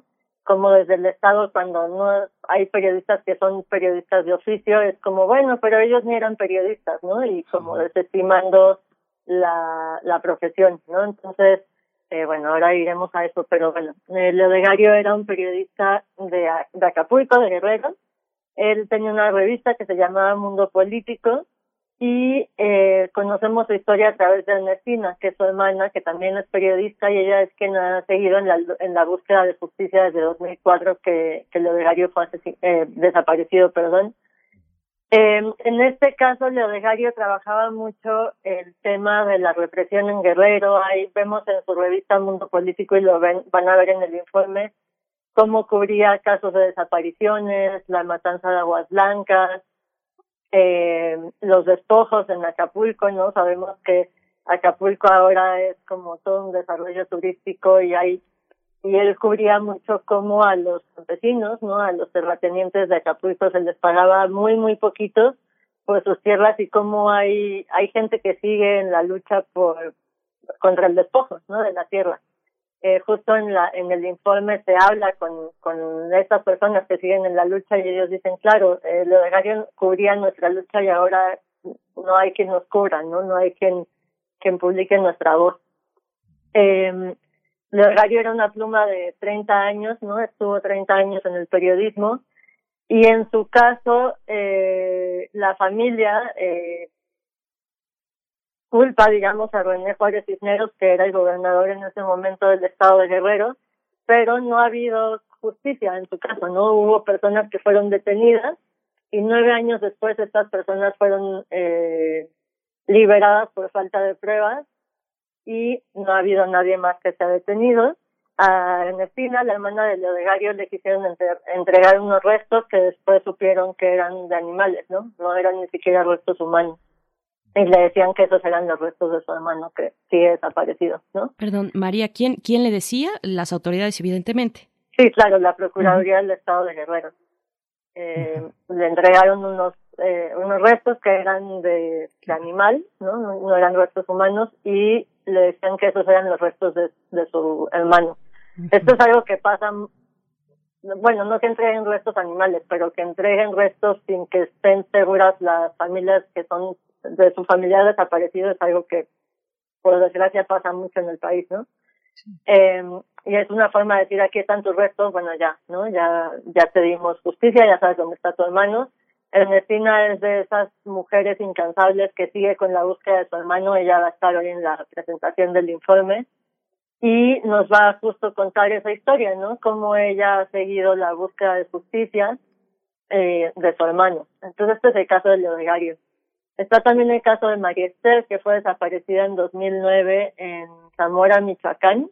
María Esther trabajaba eh, haciendo la nota roja en dos periódicos, uno de, eh, de Morelia y otro de Zamora. Y ella eh, fue desaparecida. Un día le llamaron a su casa, estaba haciéndole el desayuno a sus hijas y le llamaron y la salió y se la llevaron. Después de eso no ha habido ningún ningún indicio de justicia, no se sabe quién se la llevó, por qué. Eh, hay algunas notas unos días antes de que ella fuera desaparecida eh, sobre una riña policial en donde un, un policía eh, local eh, golpeó a unos jóvenes y ella denunció esto, bueno, reporteó esto. Puede que por eso haya sido, ¿no? Pero en realidad pues lo que es es porque en México se puede desaparecer periodistas y se puede asesinar periodistas y la impunidad es casi del 99% en los casos, ¿no? Entonces, quienes se los llevan saben que no va a pasar nada, ¿no? Y eso también es lo que denunciamos en el artículo 19, cómo esta impunidad genera que pueda seguir habiendo desapariciones y asesinatos de periodistas. María tenía, tiene dos hijas, eh, y es, ella no estudió la carrera de periodismo, ella le gustaba hacer nota roja, ¿no? Nos cuentan sus colegas con quienes hablaron Paula Mónaco y Jorge Fita, que en este caso fue Jorge Fita quien tomó las fotografías de, de Michoacán. Eh, nos cuentan cómo ella le encantaba, o sea, era muy apasionada, ¿no? De su trabajo eh, María Esther tenía dos trabajos y tenía que hacer múltiples, múltiples otros trabajos, justo por lo que decía Miguel Ángel, ¿no? Los sueldos son muy bajos y tenía que, que tener varios trabajos para poder llevar a el, sí, el sustento a su familia. Cuando la desaparecieron no tenía luz en su casa porque no, no la podía pagar, ¿no? Eh, y desde que fue desaparecida María Esther, en, en Michoacán, no, bueno, en Zamora, sus colegas ya no firman las notas, ¿no? Eh, por miedo. Entonces, el trabajo se invisibiliza también porque no pueden ser firmadas estas notas porque ellos y ellas no saben, eh, o sea, saben que les puede pasar algo por denunciar lo que está pasando, ¿no? Hay menos trabajo de investigación y hay más boletines, eso es lo que nos cuentan sus colegas. Juan Ignacio, uno de los colegas eh, de María Esther va a estar en la presentación del informe también. El tercer caso es el de Moisés Sánchez, que fue primero desaparecido y después fue encontrado su cuerpo, eh, o sea, fue asesinado en 2015 en Medellín eh, de Bravo, en Veracruz. Moisés eh, tenía un, un periódico que él mismo hacía, él, él era taxista y con lo que juntaba en el taxi, él mismo publicaba su periódico La Unión. Eh, en este caso nos cuentan eh, Jorge, su hijo, que va a estar en la presentación del informe, y doña Mari, su esposa, nos cuentan de Moisés, nos cuentan cómo él eh, empezó primero eh, cargando eh, víveres en el puerto de Veracruz y después conoció Medellín, le encantó y se fueron a vivir ahí con doña Mari y ellos eh, eran, él, él estaba muy cerca de la gente, ¿no? Y él tenía una contribución muy fuerte a que las noticias que pasaban en Medellín se conocieran en otros eh, en otras partes, ¿no? Él le hablaba a los periodistas del puerto de Veracruz, a los periodistas de, de Jalapa y les decía pasó esto en Medellín, vénganse, ¿no? Y eh, también con los colegas hablaron Paula Monaco y Miguel Tobar. Eh, y nos cuenta, Jorge, su hijo, ha seguido un poco el trabajo de Moisés, pero nos cuentan Paula y Miguel cómo es que después de, del asesinato de Moisés, la gente ya no quiere dar entrevistas, ¿no? La gente se siente con miedo, sabe que, que hablar, eh, pues es peligroso, ¿no? Y los colegas también nos cuentan cómo es que que hace falta la voz de Moisés, ¿no? Cómo, cómo se ha impactado el periodismo en Veracruz con la muerte, bueno, el asesinato de Moisés. En el caso de Moisés vemos cómo, eh, por ejemplo, Rubén Espinosa eh, fue denunció la muerte de Moisés, pedía justicia por su asesinato y meses después Rubén mismo fue asesinado, ¿no? Moisés fue asesinado en, en enero y Rubén fue asesinado en julio y acá está la reflexión de, de lo que decía también Miguel Ángel hace rato, como desde el gremio periodístico hay mucha solidaridad y se denuncia cuando un, uno una colega es asesinada, desaparecida, y luego los mismos que denuncian pueden ser también asesinados o desaparecidos, ¿no? Eso creo que es algo terrible que también, que también se cuenta en el informe. eh, y ya por último está el caso de Rafael, que Rafael Murúa fue asesinado el, en enero del año pasado, ya en el, en el sexenio de Andrés Manuel López Obrador. Él tenía, un, bueno, puso una radio comunitaria, la primera radio comunitaria en Baja California Sur, que se llamaba, se llama Radio Cayana. Eh, Rafael era un apasionado del, del periodismo, él primero estudió otras carreras y después conoció una radio comunitaria en Sonora y dijo, esto es lo que yo quiero para mi pueblo, ¿no? Entonces fue y llevó una radio comunitaria a, a Santa Rosalía, se llama de donde él es, y ahí él estuvo, eh, hacía muchos programas, invitó a otros amigos a que tuvieran programas de literatura, de música, de música folclórica, y él hacía todo el periodismo de investigación, ¿no? Entonces nos cuentan, durante unos meses no, no hubo ningún o sea, se, se, pagó la, se apagó la radio y después Rafael, o sea, bueno, digamos que los amigos de Rafael, los colegas, volvieron a poner la radio, pero ya no hay periodismo de investigación, son más bien programas de, de cultura, de videojuegos, pero ya no hay esta voz como crítica que cuenta lo que está pasando, ¿no? Rafael, en el caso de Rafael hay personas detenidas, pero eh, la familia y los colegas dudan mucho que las versiones del Estado en cuanto a por qué fue eh, asesinado Rafael. Y eh, pues sí, el, el, antena que de la radio comunitaria fue robada en un momento. Eh, tuvieron que, justo con la solidaridad de otros colegas, poner una nueva una nueva antena y es un trabajo muy artesanal el que hacen allá en Santa Rosalía y va a estar también Alfredo Murillo, que es una de las personas que sigue con, con la radio comunitaria allá en Santa Rosalía, va a estar acompañándonos en el informe el día de hoy. Esas son un poco las historias y lo que decimos es cómo estas cuatro historias son solo un botón de muestra, ¿no? De, de, y podríamos, o sea, sería maravilloso que pudiéramos hacer esto con cada una de las historias de los 135 periodistas asesinados eh, en México desde el 2000 pero la idea es como conocerles un poquito más de cerca y también entender las contribuciones que hay que hacen cada uno de ellos y ellas a, a la sociedad, ¿no? Precisamente, y justo yo quería preguntarte, María de Becky, eh, ¿cómo, ¿cómo fue, cómo hicieron el trabajo mm, de, de seleccionar entre tantos casos? Eh, estoy pensando en Samir Flores, por supuesto, mm, ya más hacia, hacia lo que toca a este nuevo gobierno. Eh, ¿Cómo hicieron la selección de estos casos que tienen eh, de representativos de otros muchos casos más? Eh, se cuentan 135 casos de periodistas asesinados de 2000 a la fecha, que es el periodo que aborda el informe que presentarán esta mañana a las 10 de la mañana, artículo 19, ya nadie publica eso. Eh, ¿cómo, ¿Cómo fue la selección, eh, los motivos, pues, eh, para, para seleccionar estas cuatro historias? Claro, sí, es una muy buena pregunta porque fue un trabajo muy difícil en realidad. O sea, queríamos que, que hubiera como representatividad un periodista, uno, una periodista de cada sexenio, para mostrar cómo no ha pasado ni un sexenio sin, sin estos crímenes, entonces cada uno de ellos es de un sexenio diferente. Queríamos que hubiera periodistas desaparecidos y periodistas asesinados, también porque también hay 24 periodistas eh, desaparecidos desde el año 2000. Y queríamos incluir también el caso de alguna mujer eh, para, para que hubiera representatividad, ¿no?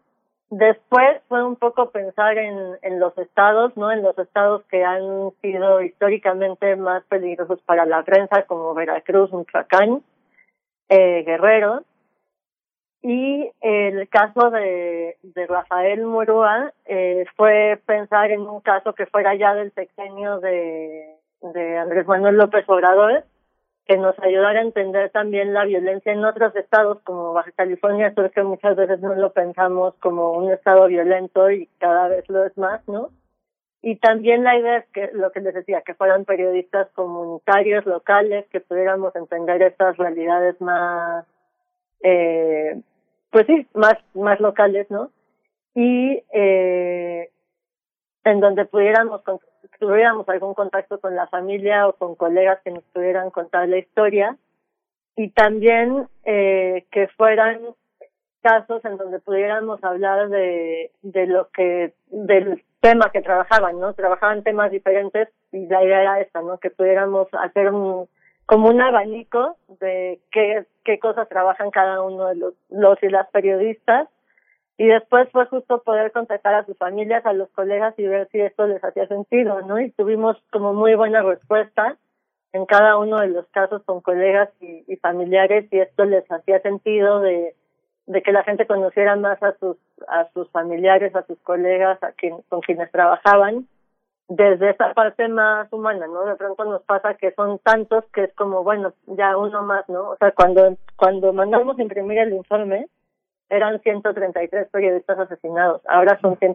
y esto fue hace dos meses, ¿no? Y ahora son 135. Cada vez que tenemos que actualizar este número es terrible, ¿no? Porque saber que hay una persona más que fue asesinada o desaparecida y que la impunidad sigue eh, permitiendo que esto pase, ¿no?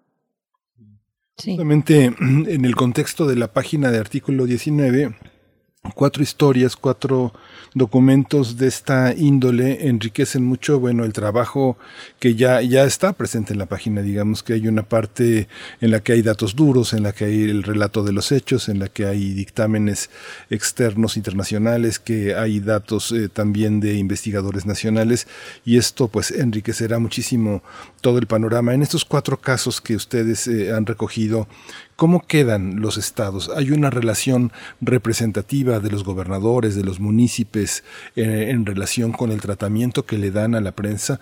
Hay una, hay una queja que se ha generalizado sobre el tratamiento que el, Ejecutivo le ha dado a los periodistas, pero el profundo desprecio con el que los gobernadores se manejan con una prensa que todavía vive de privilegios, vive del chayote, vive de la discriminación, es muy impresionante. Si estuviéramos y tuviéramos en foco nacional a gran parte de los gobernadores, veríamos el profundo desprecio que tienen por los periodistas. Y bueno, ni qué decir sobre las periodistas, ¿no? Es, parece que todavía es peor, ¿no? Hay una misoginia este, tremenda, ¿no? ¿Cómo, ¿Qué tan representativos son de esas relaciones con los poderes locales, este, María de Vecchio?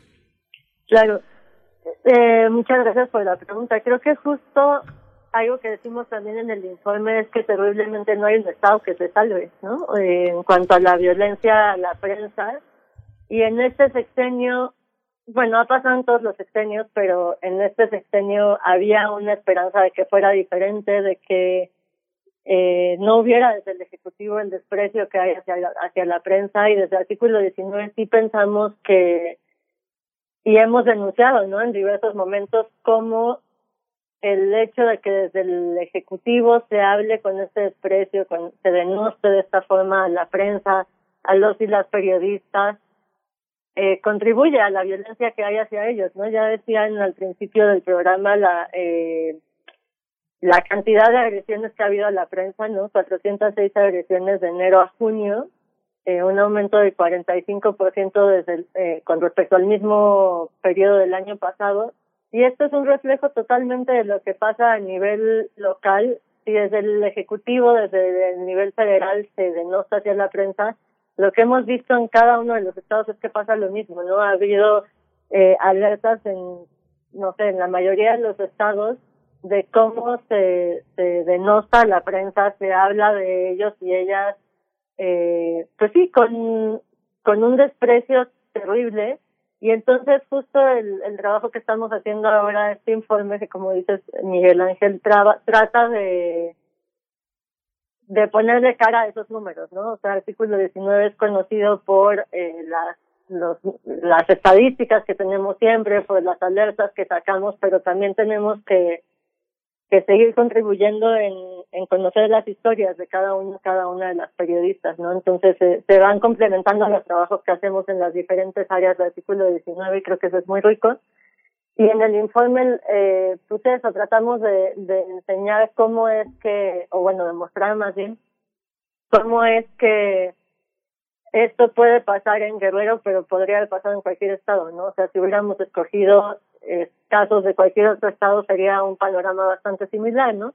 Periodistas que tienen, eh, que hacen con su dinero personal o con, con condiciones muy, muy precarias, hacen su trabajo con muchísima dignidad y todo el corazón. ¿no? Es impresionante ver lo que hacían María Esther, Leodejario, Rafael, Moisés, y cómo se les denota desde el poder, como lo que les decía, ¿no? En el caso de Moisés, esto de que, bueno, tal cual Javier Duarte decía, pero él ni era periodista, era un taxista, o sea, ¿por qué están quejándose por su asesinato, no?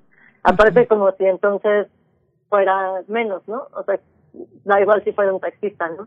Sí. Pero el punto es cómo, cómo desde el Estado se, se denigra el trabajo que hace la, la prensa en vez de que de que fuera en realidad un, un poder, o bueno, un, sí, un, una voz que fuera enaltecida, ¿no? Pues todo lo que nos contribuye a la sociedad misma.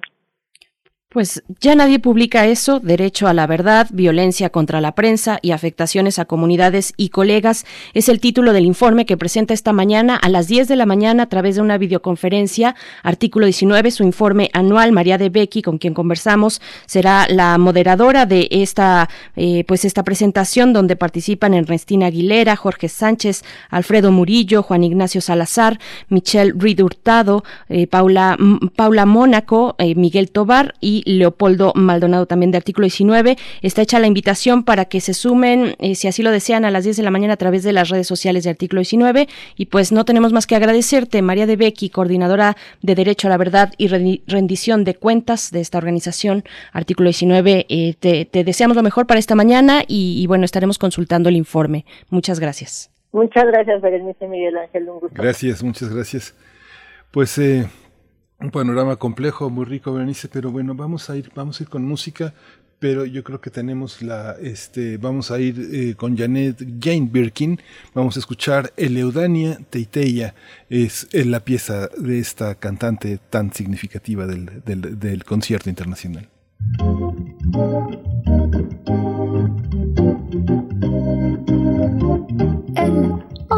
Dans la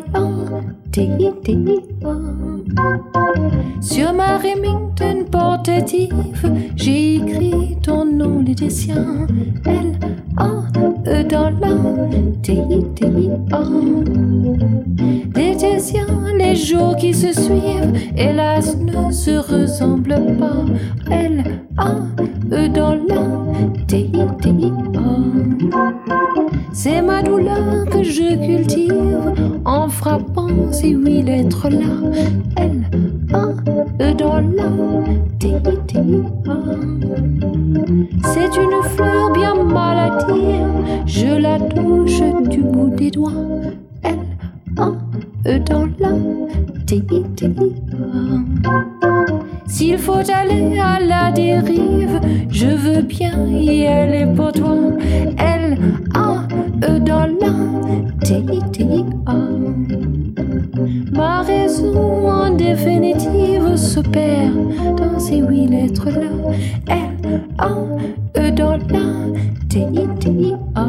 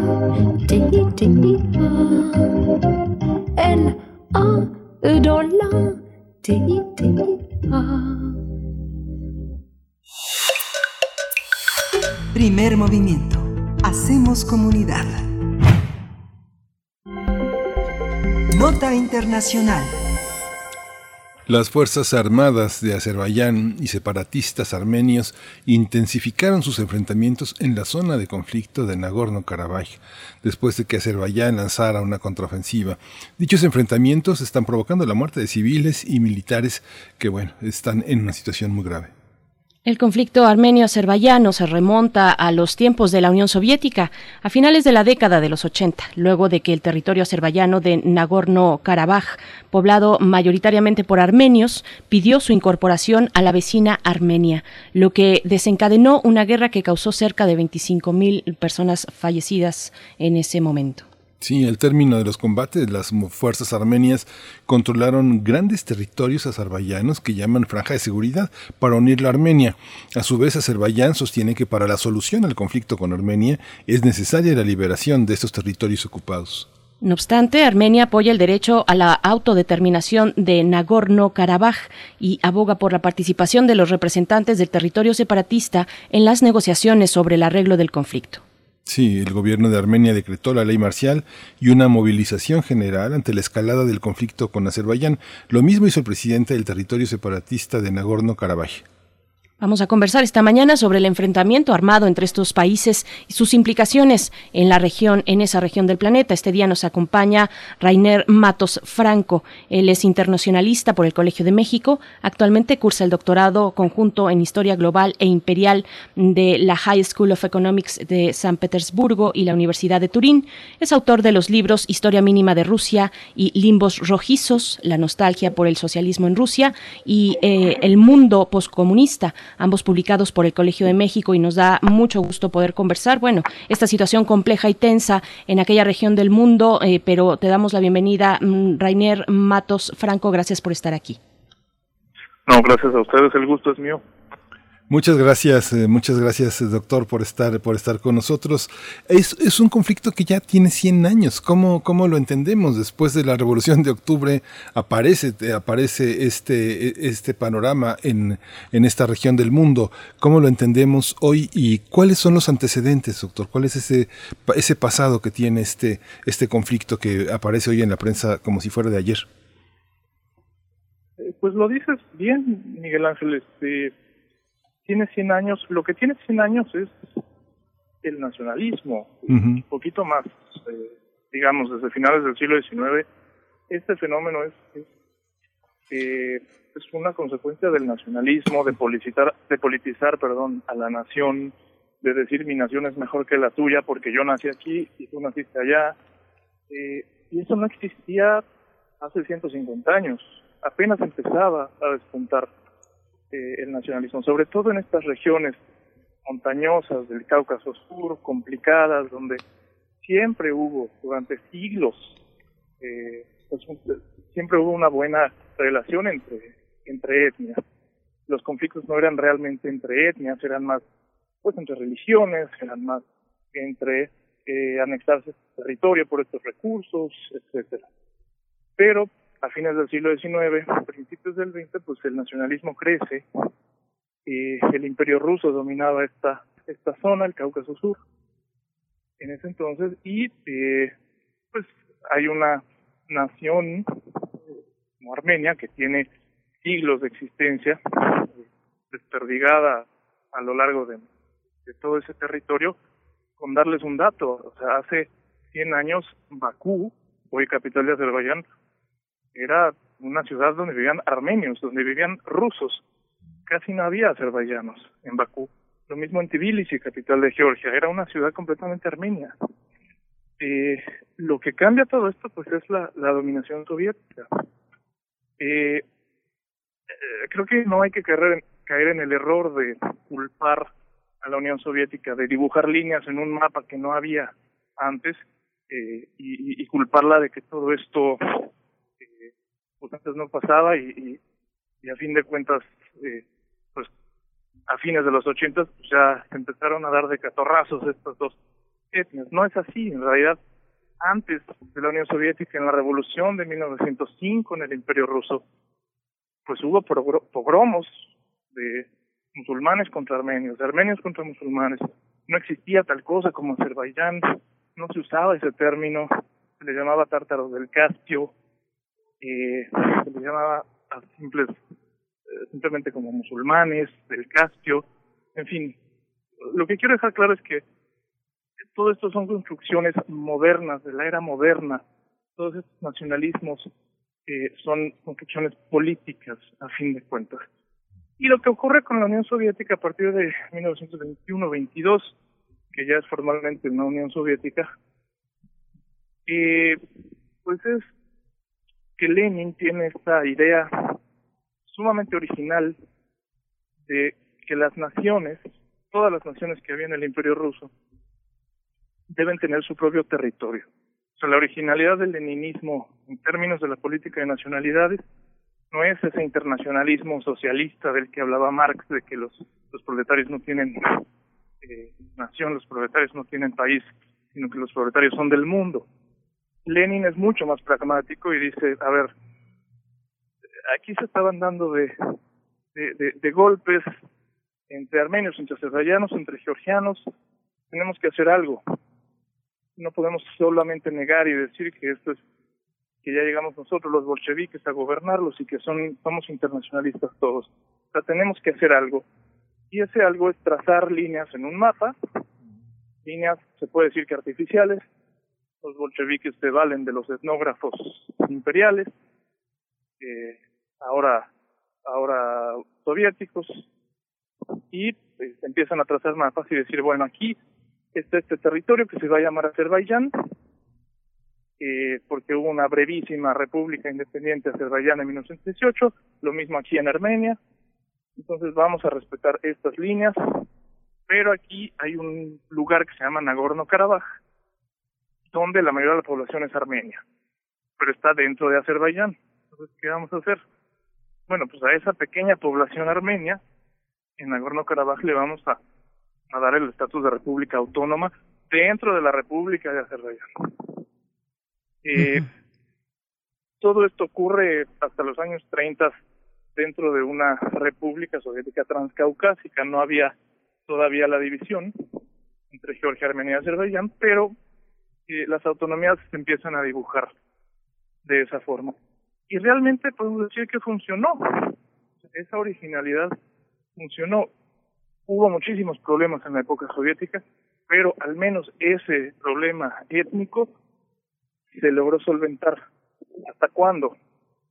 Hasta, hasta los años 80, cuando llega Mikhail Gorbachev y empieza con sus reformas por otros problemas diversos de toda la Unión empieza a hacer reformas económicas, empieza a hacer reformas sociales y políticas, a descentralizar.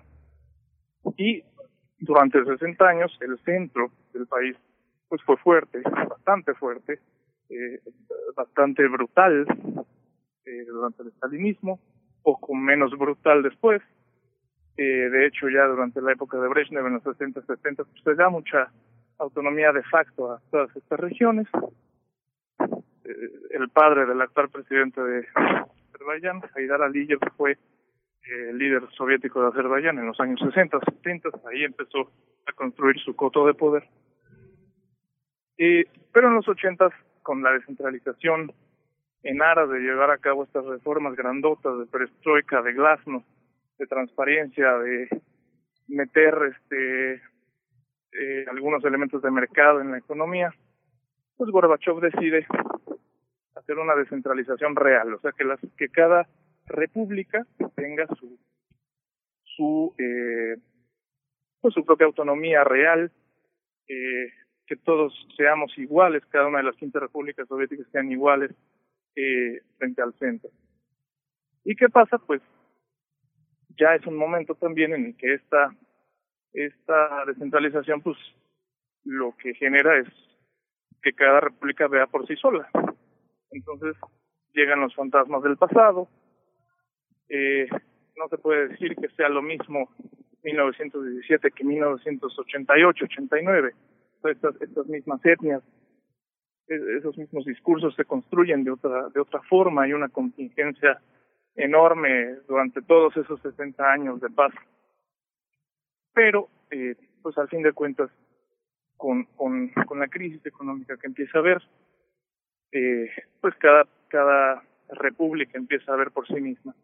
Y este enclave de Nagorno-Karabaj, muy claramente que es de mayoría armenia dentro de la República de Azerbaiyán, dice en febrero de 88, pues nosotros queremos unirnos a Armenia porque ya se puede, porque el centro, Moscú, es débil, porque nosotros estamos persiguiendo que, percibiendo que este, las cosas están cambiando y nosotros queremos unirnos Armenia, porque somos armenios, a fin de cuentas. Eh, desde luego Azerbaiyán pues, dice que no, porque están dentro de su territorio, y empiezan eh, bastantes problemas que Gorbachev no va a poder controlar. En 89, en 90, 91 ya hay pogromos abiertos contra musulmanes, contra armenios. Los dos lados tienen una responsabilidad compartida enorme a la hora de generar violencia este, y a la hora de politizar el, conflicto. Y obviamente cuando colapsa la Unión Soviética en 1991, pues eh, cada quien ahora sí ya tiene su propio ejército, sus propios recursos, y ahí entra ya una guerra mucho más mucho más fuerte que como ustedes dicen pues eh, hubo varios miles de muertos entre el 91 y el 94 y hubo sobre todo un millón de disfrazados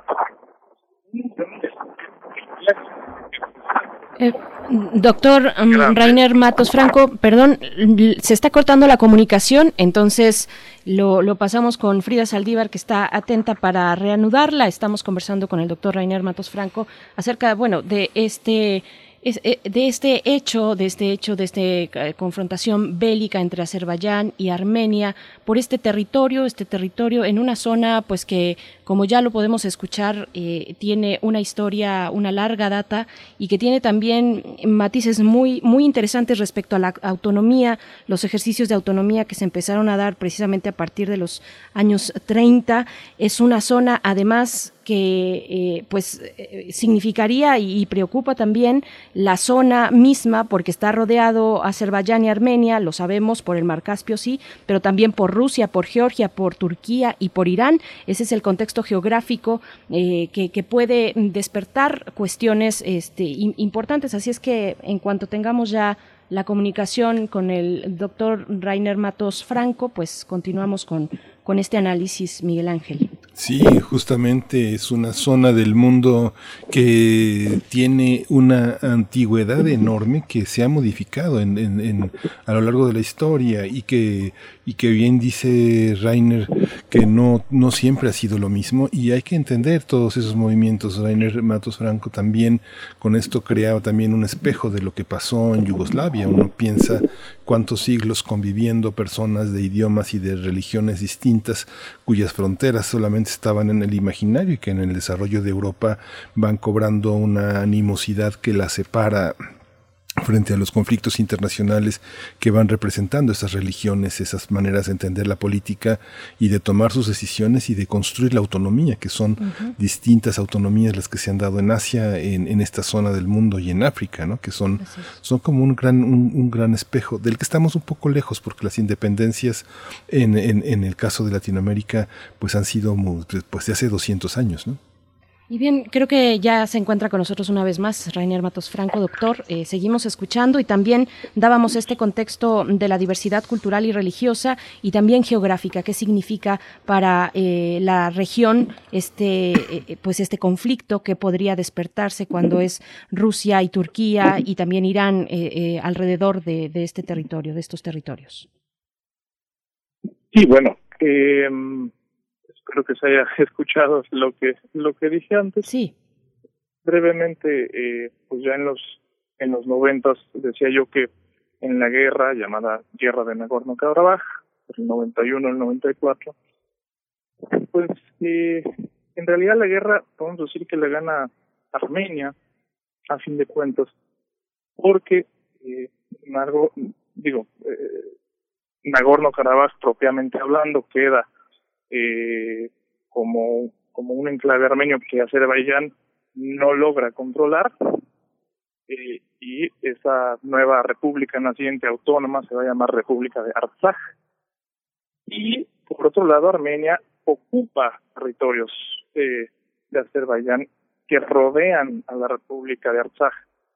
Entonces, ahí hay un doble, digamos, eh, una doble victoria de Armenia. Esa, la República de Artsaj queda como independiente de facto, que son armenios el 99% de la población, pero eh, al mismo tiempo Armenia tiene ocupadas zonas alrededor de este de este enclave. Y eso quiere decir que el derecho internacional, a fin de cuentas, pues, favorece a Azerbaiyán, porque sí tiene ocupado su territorio. Cuando ellos dicen tenemos ocupado nuestro territorio por Armenia, tienen razón. Eh, en cuanto al derecho internacional eh, toca.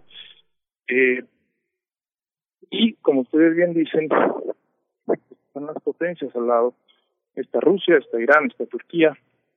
Eh, algunos analistas dicen que esto es un conflicto de, de Turquía contra Rusia también, que es como una pequeñita guerra fría entre Rusia y Turquía, porque Turquía, y eso es, eso es cierto, Turquía apoya abiertamente a Azerbaiyán sin ningún problema, porque pues para Turquía los enemigos son los armenios y obviamente para los armenios los enemigos naturales de siempre son los turcos desde hace 105 años por el gran genocidio armenio en el que el gobierno otomano en 1915 decide exterminar a un millón y medio de personas, un millón de un, un millón y medio de armenios, eh, por miedo a que durante la Primera Guerra Mundial apoyaran a los armenios que estaban en el Imperio Ruso. Eh, pero no, no creo que sea una una guerra, digamos, una pequeña guerra entre Rusia y Turquía. ¿Por qué? Porque Rusia, al menos del lado ruso, el apoyo a Armenia no es tan eh, directo o no es directo eh, en general. De hecho, Rusia se lleva bien con ambas partes, quizás un poco más con Armenia, porque Armenia es un poco más débil, tiene menos territorio, es, es eh, Azerbaiyán tiene muchísimo petróleo, por ejemplo, y eso es lo que mantiene a, a, la familia gobernante en el poder. Y Armenia es un país un poco más pequeño que pues entre Azerbaiyán y Turquía pues tiene ahí eh, una, una debilidad un poco más grande. Además Armenia es muy, eh, no quiero decir prorrusa, pero Armenia está por ejemplo dentro de la Unión Euroasiática, este comandada por Rusia con otros países exsoviéticos como Kazajstán, como Bielorrusia, que es una una podemos llamarla una unión aduanera entre esos países, eh, no tanto, no tanto eh, con las antenas puestas hacia la Unión Europea, como si Georgia, por ejemplo, que está también ahí al lado, que Georgia pues se ha vuelto muy muy antirrusa, también porque Rusia tiene ocupadas eh, dos, dos, lo mismo, o sea, dos pequeños enclaves autónomos que este, son Osetia del Sur y Abjasia, que pertenecen a Georgia de Yure, pero están ocupados por Rusia de facto y son independientes, independientes de facto, etcétera. Eh, en realidad, las irresponsabilidades vienen de todos lados. Eh, y en ese sentido, Rusia es el único país, por su historia, por su presencia en el territorio, porque los dos líderes de Armenia y de Azerbaiyán hablan ruso. Eh, es el único país que puede genera allí una función, digamos, como de árbitro. No, no, no se espera que Rusia invada, no se espera que como, como los más, este, eh, rusófobos analistas que hoy pululan eh, en estos tiempos dicen, no se espera eso, se espera al contrario, que Rusia tenga un rol diplomático eh, bastante, bastante pertinente y por el otro lado, si está Turquía apoyando a Azerbaiyán abiertamente y con unos con estas ínfulas eh, un poco de estar definiendo los términos de, los conflictos en su en su vecindad inmediata, ¿no? Allí en Siria, eh, más recientemente lo hemos visto en Libia, que Erdogan apoya totalmente al gobierno de Trípoli de Fayez al-Sarraj, tiene sus tropas ahí, eh, en fin, entonces eh, pues eh, no, no es exacto ver ahí una confrontación entre Rusia y Turquía, pero sí hay este, una Turquía completamente abocada a, a Azerbaiyán y una Rusia que pues tiene ahí un papel un poco más de mediador y ya las primeras declaraciones de, del Ministerio de Exteriores ruso pues van van más o menos por ese por ese lado aunque hay armamento ruso eh, que cae en manos de los armenios a, a, través de Irán. Como ustedes dicen, también Irán tiene mucho que ver. Irán también en su en su guerrita eh, regional contra contra Turquía, pues también obviamente Irán está un poco del lado de los armenios, que pues Irán tiene tiene frontera con ambos, aunque más con Azerbaiyán. Pero es un es es es vaya, es una región no solo complicada en términos políticos, históricos, sociales, sino también es una región complicada para hacer la guerra. Eh, son montañas. Nagorno-Karabaj significa eh, eh, Nagorno significa en las montañas, en la montaña. Eh, es difícil acceder al territorio. Por eso también lo que está haciendo Azerbaiyán es usar drones turcos. Eh, usar drones, hace una hora se, se, se anunciaba que ya Azerbaiyán está bombardeando la capital de esta pequeña república de Artsakh, eh, la capital se llama Stepanakert, eh, la está bombardeando con drones desde el aire, porque no hay otra forma de, de lograrlo, porque también los, los, los locales conocen muy bien esas montañas, es difícil, eh, el clima puede llegar a ser pesado, etcétera. O sea, hay muchísimos factores que dan para pensar que va a ser un, un, un nuevo tipo de guerra, como ya lo hemos estado viendo en otros en otros en otros lados, eh, pero sobre todo que no quizás no haya mucho avance eh, por parte de ambos de ambos contendientes, a menos que ya se entre completamente de lleno a, a, a no sé que, que Turquía invada, que Sí. o algo así, o sea, que no espero, no se antoja no se antoja este, posible, al menos no hasta ahora, pero todo puede pasar, es el año Sí. 2020 y todo Pues no, puede pues, pasar. Pues vamos a seguir, vamos a seguir tocando el tema, vamos a seguir consultándolo. Reiner Matos Franco, le agradecemos muchísimo todo este panorama, no solo político, sino cultural e histórico que nos ha, que nos ha ofrecido. Seguimos, lo seguimos con los libros eh, tan importantes que ha publicado, que nos dan un panorama de lo que ha sucedido, la historia mínima de Rusia, que es un libro que comentábamos al inicio del programa, delicioso, muy importante, muy accesible. Muchas gracias por su participación y pues estamos en contacto. Muchas gracias, Reiner Matos Franco. Bueno, muchas gracias a ustedes. Gracias. Hasta pronto.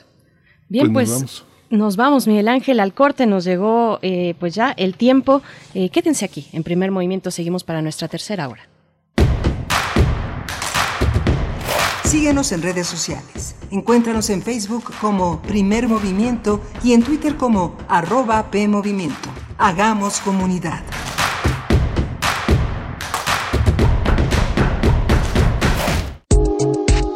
La psicología observa al ser humano, sus escenarios y comprende su diversidad.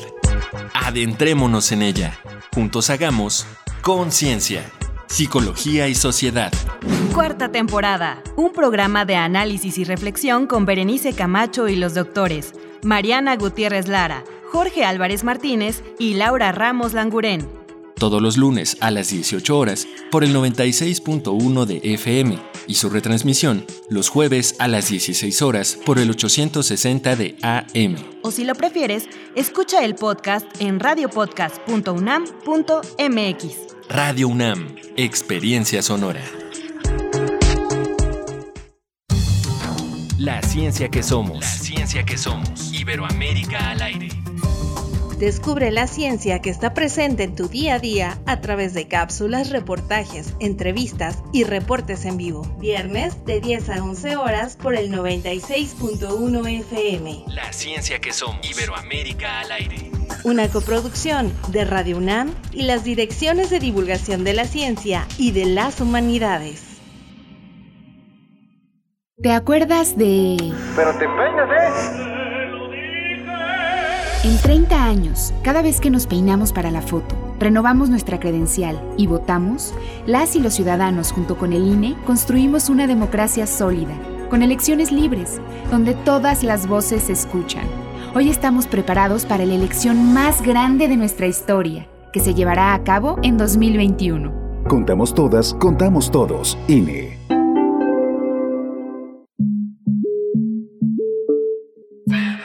Y no me gusta que se diga que la niña, la pequeña o la adolescente se embarazó. No, La embarazaron. Alguien la embarazó. Lleva contigo los temas que están cambiando al mundo. Los niños están en una grave crisis de identidad. ¿Por qué? Porque se les sigue inculcando la violencia como mecanismo de socialización. Entonces, pienso yo es fundamental apuntar a la comunidad masculina y que asuman su responsabilidad en este contexto. Escuchar y escucharnos. Construyendo igualdad. Un programa de Radio UNAM y el Centro de Investigaciones y Estudios de Género. Entra a www.radiopodcast.unam.mx y encuentra las cinco temporadas. Radio UNAM. Experiencia sonora. La profecía dicta que cada primera hora resistente del último día radial, una horda virulenta se desata desde el sur. Cuando el momento llegue, tendrá solo dos opciones. Ensordecer o gritar. Metálisis. El núcleo más duro de la radio. Viernes, 20 horas, por resistencia modulada. 96.1 de FM. Radio UNAM. Experiencia sonora.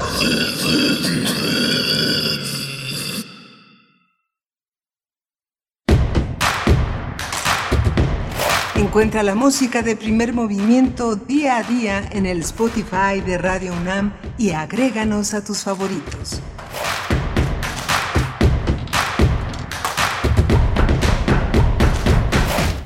Ya regresamos a primer movimiento para iniciar nuestra tercera hora de transmisión. Estamos pues en este esfuerzo de radio universitaria totalmente en vivo a través del 96.1 de FM, del 860 de AM también transmitiendo pues bajo la batuta de Frida Saldívar allá en la cabina, esa cabina que tanto extrañamos en Adolfo Prieto 133 Colonia del Valle en Ciudad de México, Ciudad de México donde durante la mañana pues se ha sentido pues fresca, fresco el ambiente de esta mañana en la capital del país. Saludamos a todos y a todas quienes eh, se mantienen en sintonía con estas frecuencias universitarias, si lo hacen también de manera digital a través de www.radio.unam.mx, a todo el equipo también de Primer Movimiento, Miguel Ángel Quemain del otro lado del micrófono, ¿cómo estás? Hola Berenice, buenos días, buenos días a todos los, nuestros radioescuchas, quienes nos siguen desde las 7 de la mañana, pues habrán encontrado un programa lleno de posibilidades de lectura y de, y, de indagación en muchos de los temas, pues que son los temas de todos los días que están desde la conferencia mañanera hasta la conferencia nocturna con, este, con el reporte de las autoridades sanitarias. Hace un momento eh, tuvimos la participación de justamente de María de Vecchio que va a estar justamente en la presentación de este informe ya nadie publica eso el informe de artículo 19 y nos traía a la memoria este este documental extraordinario de Jaime Freire Quirós ese documental que publicó justamente que editó este año y que está en la plataforma de Filmin Latino y que se puede ver de manera gratuita en el que la vida de Ernesto Aroche Mayas Mayra Cisneros Flor Hernández y Jesús González están también, son cuatro historias de periodistas que la, que han pasado, pero verdaderamente mal en el ejercicio de su profesión, pero que continúan en esa, en esa necedad. Se requiere muchísima, muchísima enjundia, muchísima convicción para seguir adelante en las condiciones en las que viven los periodistas y que particularmente en los estados de la República este, es eh, una situación verdaderamente eh, y muy difícil de sostener. Personalmente es muy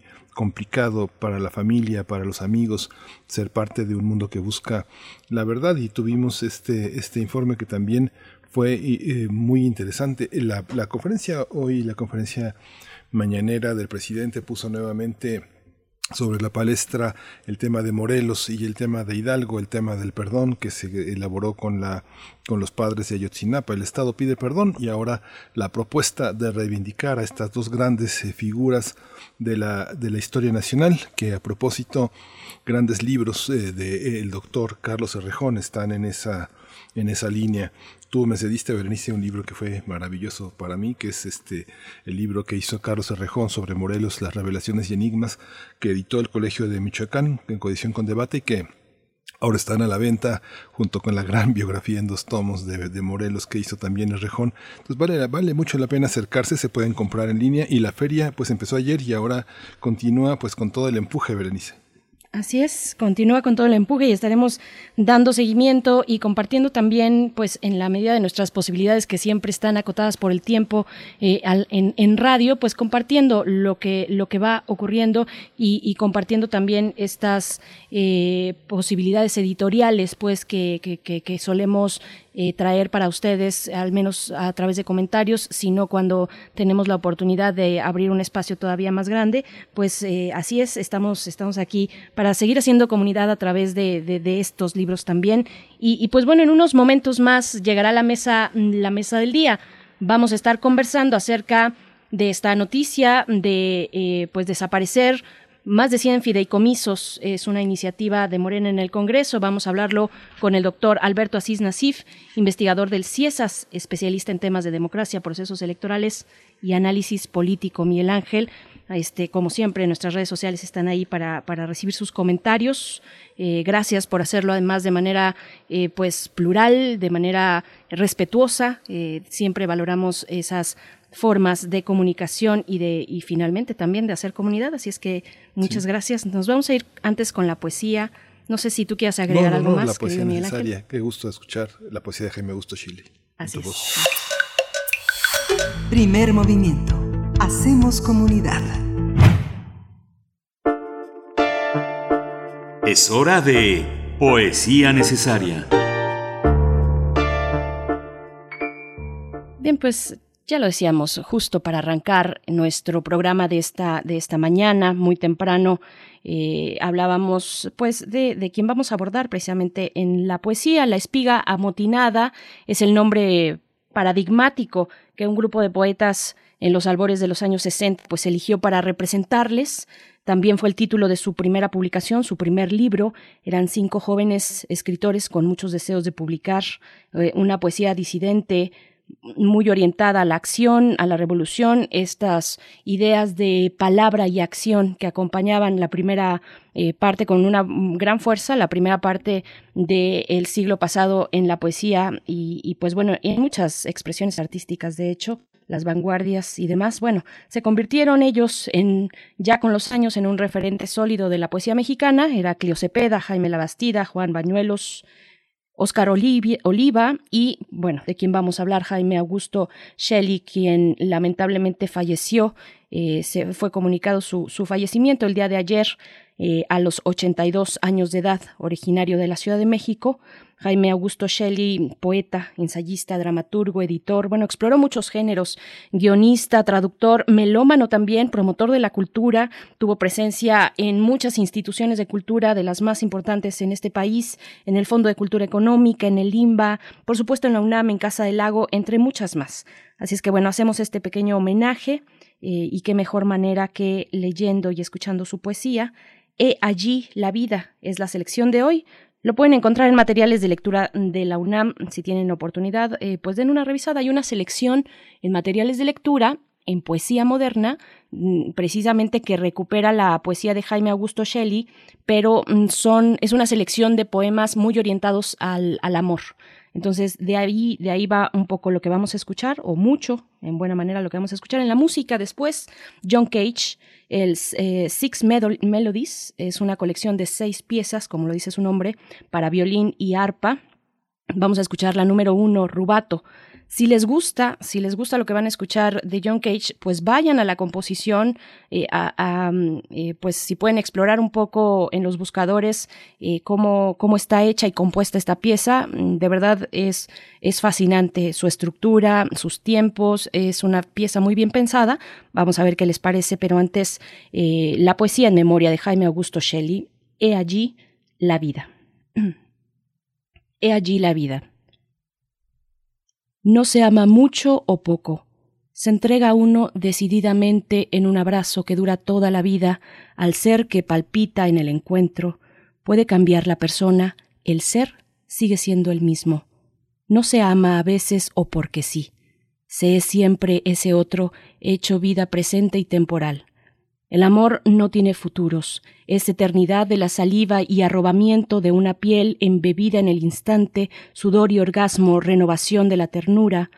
El amor no viene ni va, es eje aprendido al calor de los años, de musgo y de ceniza, brota incontenible entre un ser y otro, como signo gozoso de igualdad, matemática que es química, biología de los pares y los nones, carne del espíritu resuelta en plenitud, precisión del tiempo que borra su paso.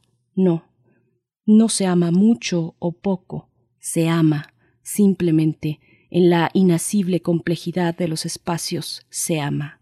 He allí la vida.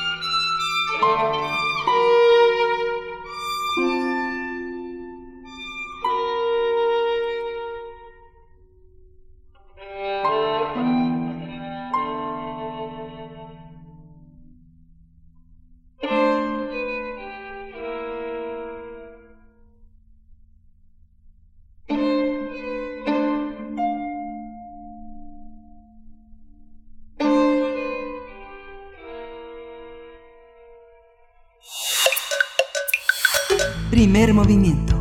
Hacemos comunidad. La mesa del día. Con 20 a favor, 15 en contra y una abstención, la Comisión de Presupuesto y Cuenta Pública de la Cámara de Diputados aprobó ayer en lo general la iniciativa para desaparecer 109 fideicomisos, con el objetivo de que alrededor de 68 mil millones de pesos sean reintegrados a la Federación, se resignen a temas de salud y para financiar programas sociales. Aunque en un principio la iniciativa contemplaba solamente 55 fideicomisos, la mañana de ayer Mario Delgado, coordinador del Grupo Parlamentario de Morena, anunció la modificación a la propuesta para eliminar ya en total 109 fideicomisos. El legislador aseguró que la extinción de estos fideicomisos no significa la desaparición de algunas obligaciones legales que el gobierno tiene o la desaparición también de algunos otros apoyos. Aclaró que habrá una reorganización administrativa. Se prevé que la iniciativa sea discutida y aprobada mañana jueves en el Pleno de la Cámara de Diputados.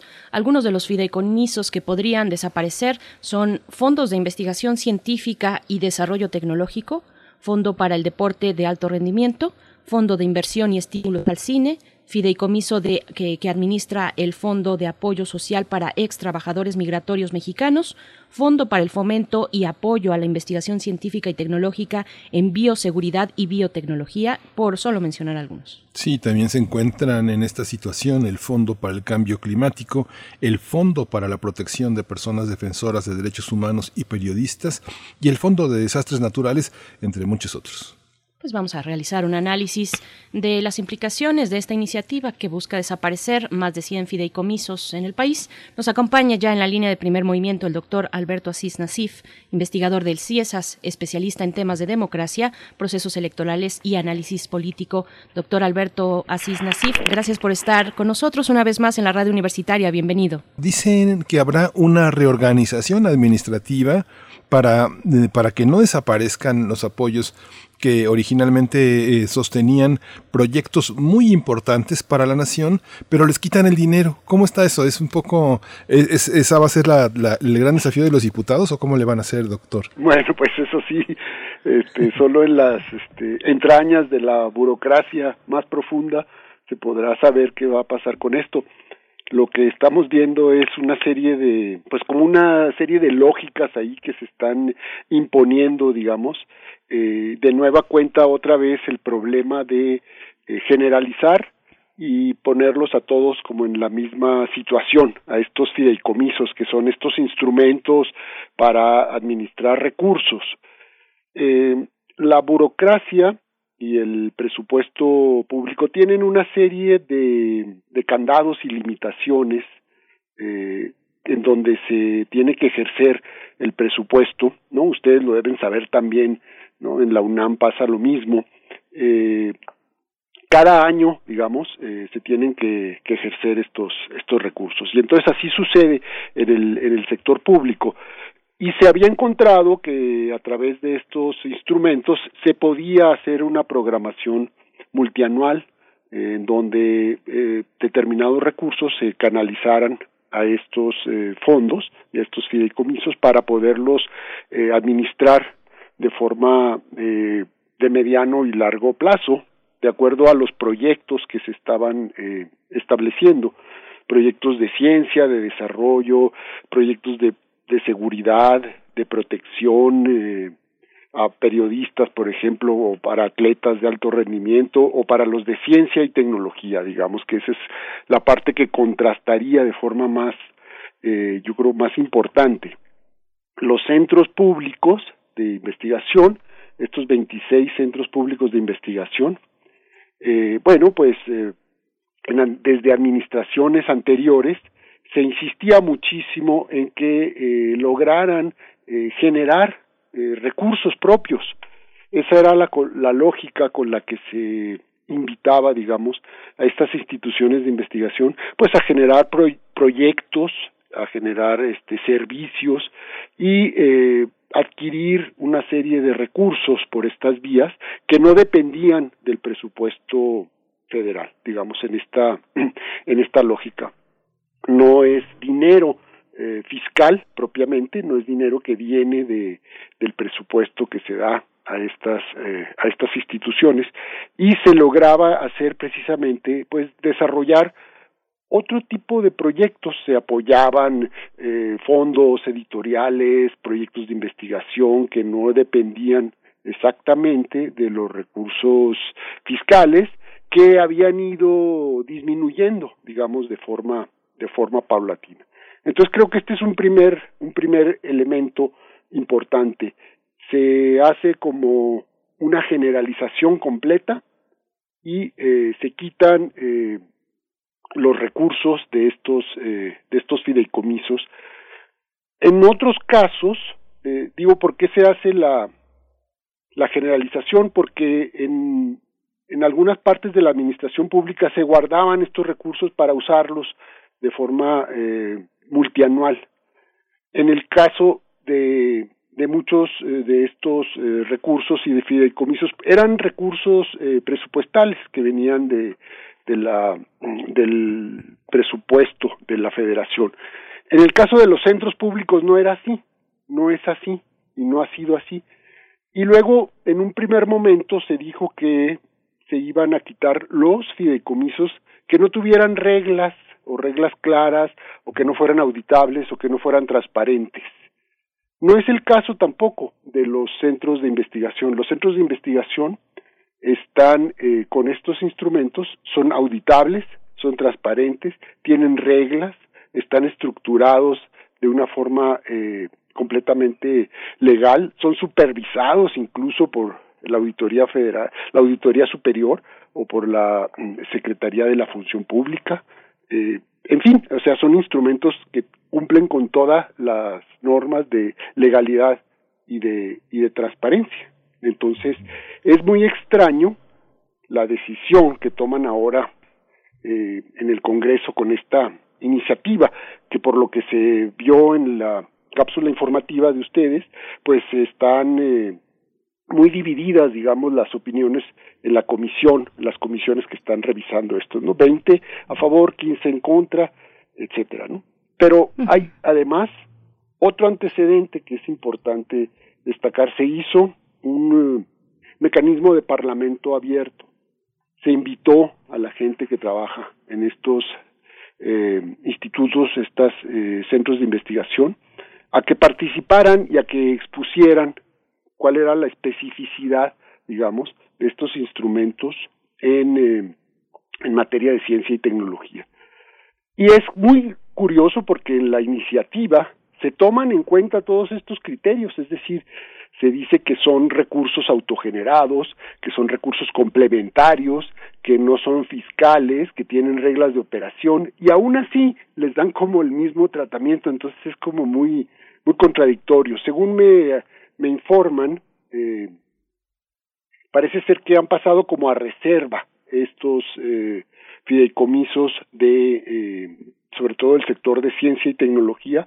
Esto quiere decir pues que se van a volver a, a revisar, ¿no? Y que van a, a tener a lo mejor alguna alguna modificación o alguna excepcionalidad, ¿no? Dada su su naturaleza, ¿no? Pero por lo pronto, digamos, están en la misma balanza de desaparecer como los otros del sector central, digamos, ¿no?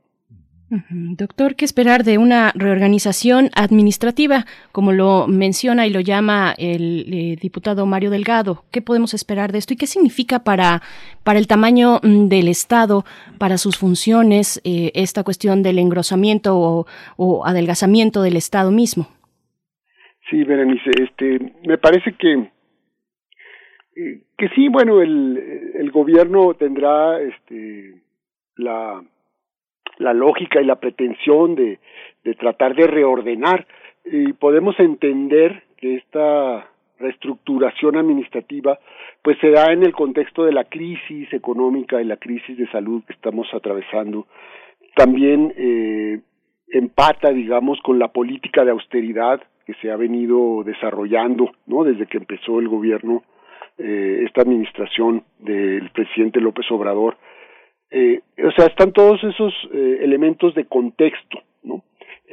Lo que no, lo que no acabamos de entender es hacia dónde va esta, esta administración, que lo que quiere, parece ser, pues es una centralización de todos estos recursos, es decir, así como hace algunas semanas el secretario de Hacienda decía, se acabaron los fondos de los colchones, las, eh, los fondos de reserva, eh, los guardaditos, decía él. Eh, bueno, me parece que encontraron en estos fideicomisos, pues hay una cantidad de recursos, ¿no? que les podríamos decir estos guardaditos y que quieren recuperar para canalizarlos a otros proyectos o a las mismas eh, políticas de, de salud o que quieren fortalecer otras áreas, pero lo que están haciendo pues es debilitar otros sectores muy importantes, es decir, lo, lo dice ahora en un, eh, en un texto muy interesante el director del CIDE, eh, Sergio López Ayón, ¿no? en donde dice cuáles son los problemas de quitarle al sector de ciencia y tecnología y a los centros públicos estos fideicomisos, ¿no? Eh, como por el el mismo rasero y en lugar de usar un eh, instrumento más delicado, un bisturí para ver que sí, que no, que quitan. Otra vez es la lógica de, de agarrar una hacha tremenda y cortar de raíz todo. Y entonces, eh, ¿cómo es, es contradictorio? Porque los mismos eh, requerimientos para salir de una crisis de salud o de una crisis económica, pues necesitan de la información, del conocimiento, de la generación de ciencia y tecnología. Eso es un instrumento fundamental y están debilitando, me parece, de forma muy eh, directa y muy eh, radical pues todos estos espacios, digamos, que desarrollan estos instrumentos. Entonces la administración eh, quieren volver a, está bien que metan orden, que hagan limpieza, que quiten corrupción, digo, esos criterios generales, pues creo que nadie los objetaría. El problema, me parece, es que eh, lo están haciendo con una lógica muy eh, muy extraña que va otra vez a centralizar, a concentrar y a debilitar sectores muy importantes, ¿no? Eh, dicen que las únicas excepciones son que haya compromisos laborales o compromisos de seguridad, ¿no? Pero bueno, estos instrumentos, eh, no sé si alguno de ellos tengan este objetivo o este eh, planteamiento. Los de ciencia y tecnología están para el fortalecimiento de actividades propias de los centros de, de los centros de investigación y lo más extraño y lo que genera más molestia en el sector pues es que son recursos autogenerados que no son recursos que, que pertenecen al presupuesto entonces se, se ve como un abuso un abuso de, de la autoridad haciendo este tipo de, de reformas, ¿no? Porque van a, reformar una cantidad enorme de leyes, tienen que mover una gran cantidad de, de disposiciones eh, legales para poder hacer este movimiento. Entonces, eso pues es una es una gran gran reforma y yo diría que es una reforma eh, pues no solo que quiere ordenar y hacer una nueva eh, política de administración, sino en muchos casos muy regresiva por la afectación que van a sufrir áreas muy sensibles, sobre todo en el sector de ciencia y tecnología. Sí, doctor, es que ha aparecido como una, una, una, manera de proceder muy generalizada en el caso también, en el caso también de las mujeres, eh, de la ciencia, de suponer que hay corrupción y quitar todo, ¿no? Quitar todo y luego averiguar pero además eh, en, el camino se, se, se, eliminan muchos, eh, muchos aspectos que son de urgencia diaria, que, que permite el funcionamiento diario de programas y que no solamente son parte de, de, lo nacional, que las universidades mexicanas en el terreno de la ciencia pues están interconectadas. Lo mismo pasa con América Latina, sino con el mundo, en el que México, como pasa con el agua en Chihuahua, al, al extinguir estos fideicomisos, se incumplen muchos proyectos en los que están involucrados investigadores de primer orden eh, mexicanos en el mundo y el propio proyecto. Por eso la UNAM también se pronunció en eh, la reconsideración de la extinción de estos fideicomisos. La corrupción llega a tal nivel que no se puede, cuando usted, como usted señala, se han eh, hecho visibles que sin tener una estructura orgánica rinden cuentas. No todo no todo está eh, para que se beneficien, para que se despachen con la cuchara grande, como se dice, quienes dirigen algunos de estos fideicomisos y estos proyectos que pues se ha mostrado también, se han mostrado datos en los que pues hay personas que han abusado, pero yo creo que no es la generalidad. ¿Usted qué piensa? No, me parece, eh, desde mi experiencia, yo participé, yo fui este integrante del, del fideicomiso en el CIESAS, que es mi centro de trabajo, y me, me consta pues durante el tiempo que yo estuve en este en este organismo eh, me consta de la bueno de la transparencia y del eh, conjunto de reglas que normaban este mecanismo del, del fideicomiso del cuidado con el que se manejaban los fondos o sea, para nada había este, mecanismos eh, ocultos o oscuros o derivaciones de corrupción en lo absoluto, para nada.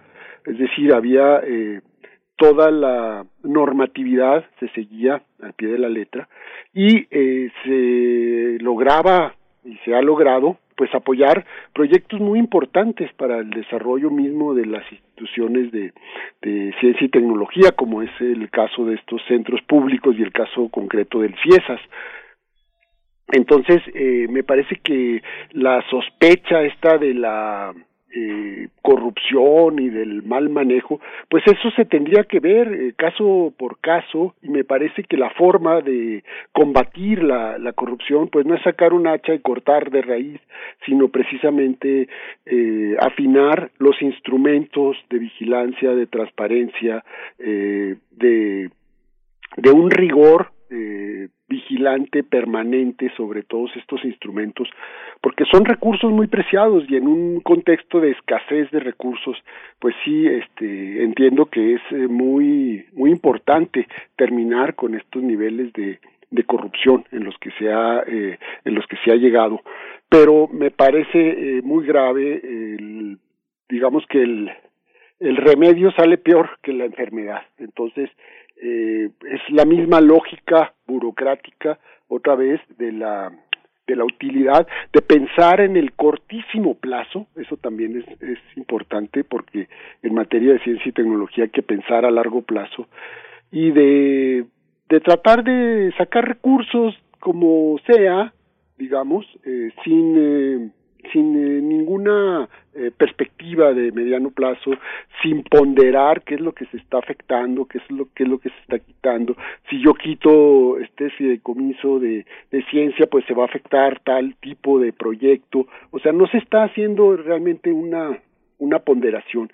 Y luego es muy decepcionante que se haya hecho esto del Parlamento abierto, se hayan incorporado supuestamente en el mismo dictamen todos los eh, argumentos que se dieron por parte de los integrantes de los centros públicos de investigación que participaron en estos eh, en estos foros y luego pues se les da el mismo el mismo tratamiento no que ya se había establecido muy claro que no todos los fideicomisos son iguales que no todos tienen problemas de corrupción y que eh, hay fideicomisos que se pueden eh, cambiar modificar clausurar o extinguir y no va a, no van a tener consecuencias. En cambio otros sí van a tener serias serias consecuencias. Entonces dicen que lo que se trata según eh, algunos de los legisladores es de reorganizar y entonces que los recursos se van a dar de otra forma.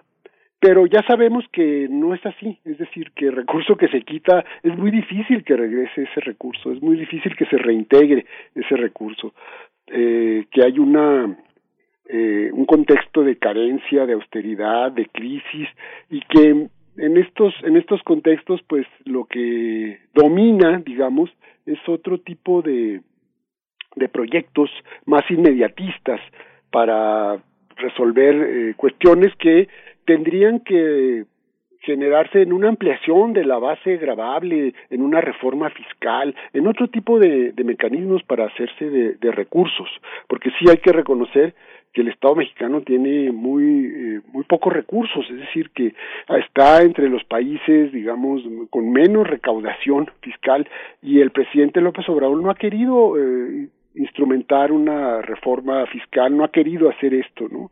Eh, han hecho cosas importantes como que paguen los grandes que no habían pagado, que paguen sus impuestos, ¿no? Eh, entonces, con todo el dolor de su corazón, pues se han ido pagando las grandes, grandes empresas pero no es así como como vamos a salir, digamos, de, del subdesarrollo, debilitando los eh, espacios de ciencia y tecnología. Me parece muy grave. Estamos conversando con el doctor Alberto Asís Nasif, investigador del CIESAS. Y bueno, finalmente los fideicomisos son figuras dinámicas, doctor, eh, por lo que escuchamos y sabemos ya, eh, son figuras dinámicas muy versátiles que han agilizado pues la, la, acción del Estado, la práctica pública, eh, y, claro que hay también la posibilidad de, en esa versatilidad o en, esa, eh, en ese virtuosismo, también eh, vicios de corrupción, vehículos para evadir las normas, eso lo sabemos. yo, yo le pregunto, bueno, ¿cuáles, cuáles van a ser los rubros que serán más eh, impactados por esta, de aprobarse esta, esta posibilidad de eliminar los fideicomisos? Bueno, eh, parece de forma muy, muy importante y central todo lo que tiene que ver con los eh, fideicomisos de ciencia y tecnología los fideicomisos del, del CONACYT. Ahí hay una serie de fondos mixtos que se establecían entre el CONACYT y, los estados de la República o entre alguna secretaría y el CONACYT. O sea, todo esto se va a ver eh, muy muy afectado, digamos, eh, por todos los eh, eh recortes, digamos, la, extinción de estos de estos fideicomisos.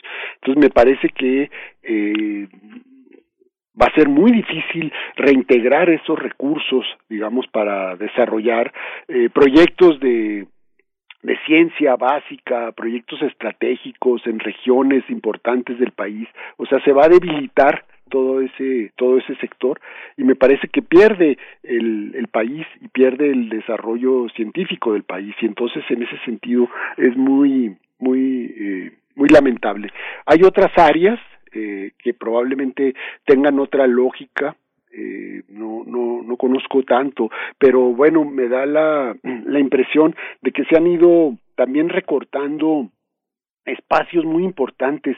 Por ejemplo, esto de la protección a periodistas es muy importante o la protección a víctimas.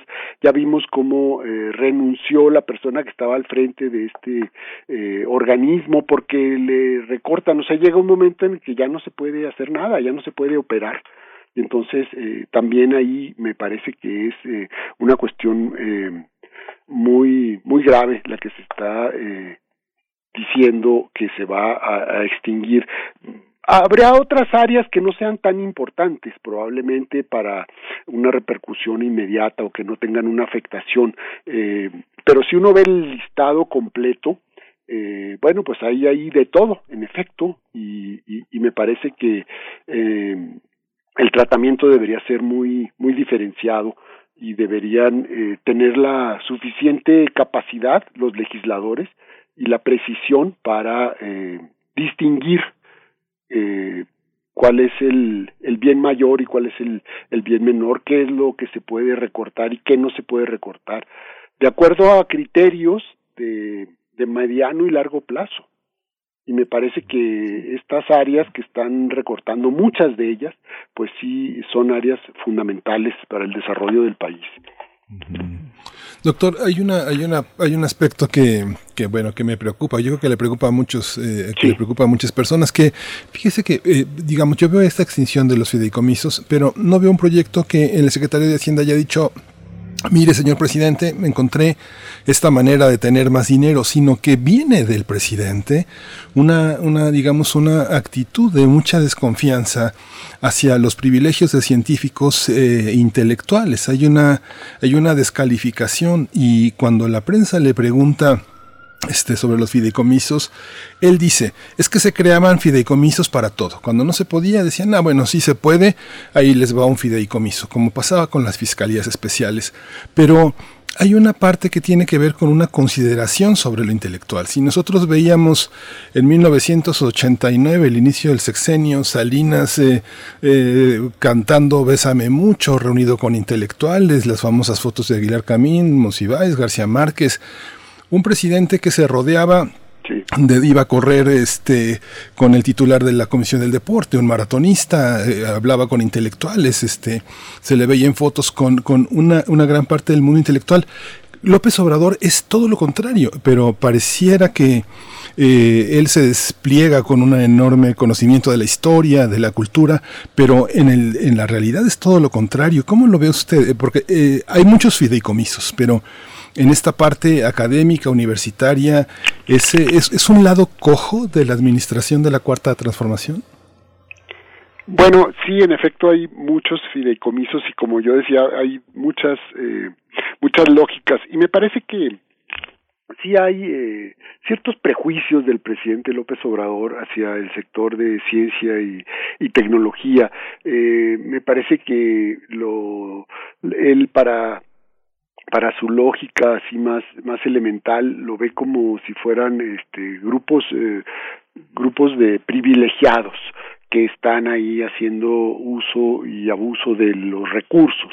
Pero eh, es todo lo es todo lo contrario es decir desde hace varios años estas instituciones estos centros públicos eh, pues trabajan con recursos muy muy muy limitados por lo que respecta al CIESAS en concreto que es la institución en donde yo laboro eh, cada vez este tenemos eh, digamos más necesidades y menos eh, recursos. Siempre estamos infrafinanciados, siempre tenemos eh, recursos por debajo de nuestras de nuestras necesidades para poder este, tener eh, eh, apoyo a los proyectos, para la cuestión de los fondos editoriales, para el mismo desarrollo de la infraestructura, eh, en fin, eh, hemos ido pasando de recorte en recorte, ¿no? Y entonces nos ha ido como mermando mucho nuestra capacidad, nuestra infraestructura, cuando las necesidades han ido creciendo, es decir, ahora toda la parte más eh, con la con la pandemia pues nos damos cuenta de lo importante que es toda la infraestructura informática de las instituciones, la conectividad y todos estos eh, elementos pues estamos apenas ahí este digamos en una frontera para que puedan funcionar las eh, las instituciones. Eh, sí hay como una una suerte de antiintelectualismo diría yo en muchos de los eh, comentarios que hace el mismo el mismo presidente eh, y esta esta lógica de la generalización creo que no ayuda a nada esta visión así como de muy corto plazo, ¿no? Eh, tampoco ayuda. Es decir, en lugar de estar apoyando colectivos eh, científicos para resolver eh, muchos de los problemas de la crisis de salud, que es lo que se está medio tratando de hacer y ahí se debería apoyar. Estamos eh, viendo cómo le hacemos para conseguir vacunas en el extranjero en lugar de estarlas desarrollando aquí. Eh, es decir, hay que pensar como, con otra con otra lógica, es decir, no todo lo que lo que tiene que ver con un resultado inmediato, ¿no? Porque esta esta política de de que hay una hay una suerte de, lógica que todo lo, impregna, es decir, primero eh, por el bien de todos, primero los pobres es la, la consigna del, del gobierno y del presidente López Obrador. Pero bueno, hay otras muchas cosas, digamos, en el en el sector público, en la administración, en el país, que no se pueden eh, desatender, porque entonces eh, nos vamos a nos vamos a retrasar mucho en, en un mundo global, en una sociedad del conocimiento. Hay que apoyar todos estos eh, ingredientes que forman eh, la conectividad, el conocimiento, la, la informática, eh, el desarrollo científico, tecnológico. O sea, hacia allá vemos que países que han sido muy exitosos, eh, como Corea del, del Sur, eh, que hace 20, 30 años quizá un poco más, estaban en un nivel de desarrollo inferior al nuestro y ahora pues ya son países desarrollados precisamente por haber invertido. Eh, creo yo que uno de sus grandes eh, logros fue haber invertido en ciencia y tecnología de forma muy, muy destacada y muy importante. Entonces, sí creo que esto es una, eh, cuando se vuelve estratégico para el desarrollo del país, sí afecta. Y aunque se diga, bueno, pues ahí son unos cuantos fondos, estos fideicomisos, sí están conectados, digamos, con una visión de país, con una visión de desarrollo a mediano y a largo plazo, ¿no? Y entonces, eh, probablemente si esto se recrudece dentro de cuatro o cinco años, cuando cambie el, el gobierno, pues vamos a ver que eh, se hizo, que fue un error digamos, eh, haber suprimido estos fondos y haber dejado de, de generar estos apoyos, digamos. ¿no? Doctor eh, Nasif, nos quedan muy pocos minutos, pero una pregunta mm, ya final de cierre para saber, pues, qué, qué se espera en el Congreso, a qué debemos estar atentos, atentas en los tiempos del Congreso, porque esto todavía no es una realidad, pero está muy cercano a hacerlo. Eh, ¿Qué decir de esto como sí, tengo comentario de cierre? entendido que se va a llevar al Pleno la, la votación.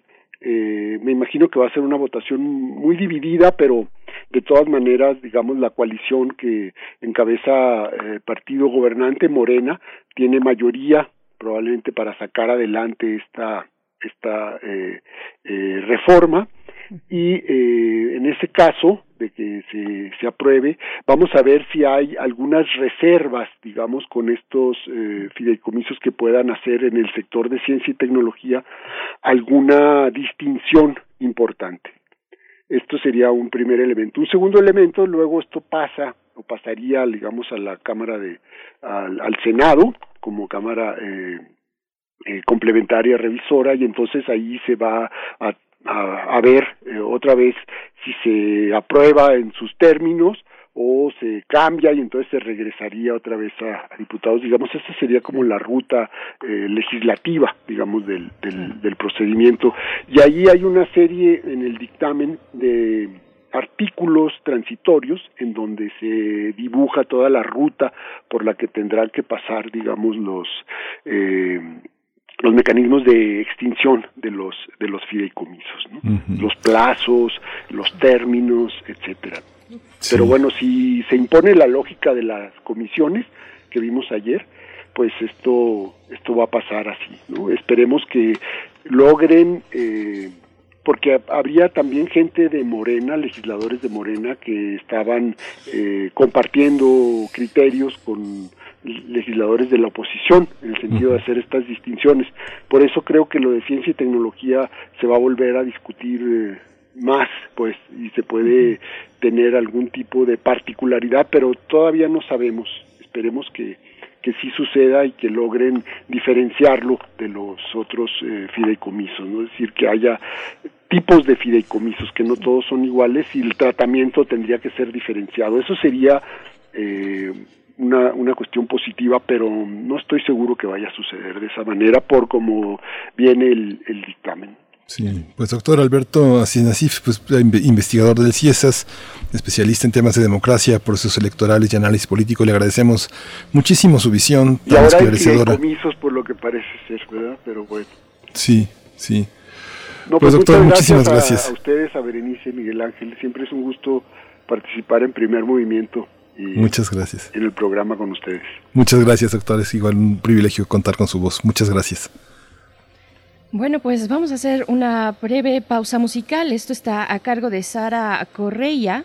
Eh, Lisboa Eotejo es la canción que ustedes podrán escuchar si dan seguimiento a la eh, pues a, la versión virtual del Cervantino que está a punto de arrancar así es que vamos a escuchar esto es parte de la del repertorio, digamos, o de los talentos que serán presentados en el Cervantino, que correrá del 14 al 18 de octubre, así es que no se lo pierdan. Vamos a escuchar esto.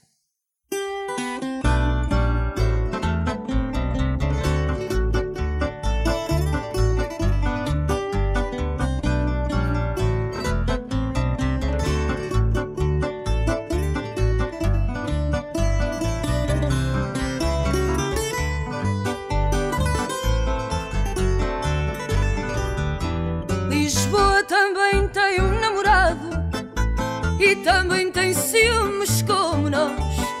Lisboa, quando sofre, canta o fado com um soluço triste em sua voz.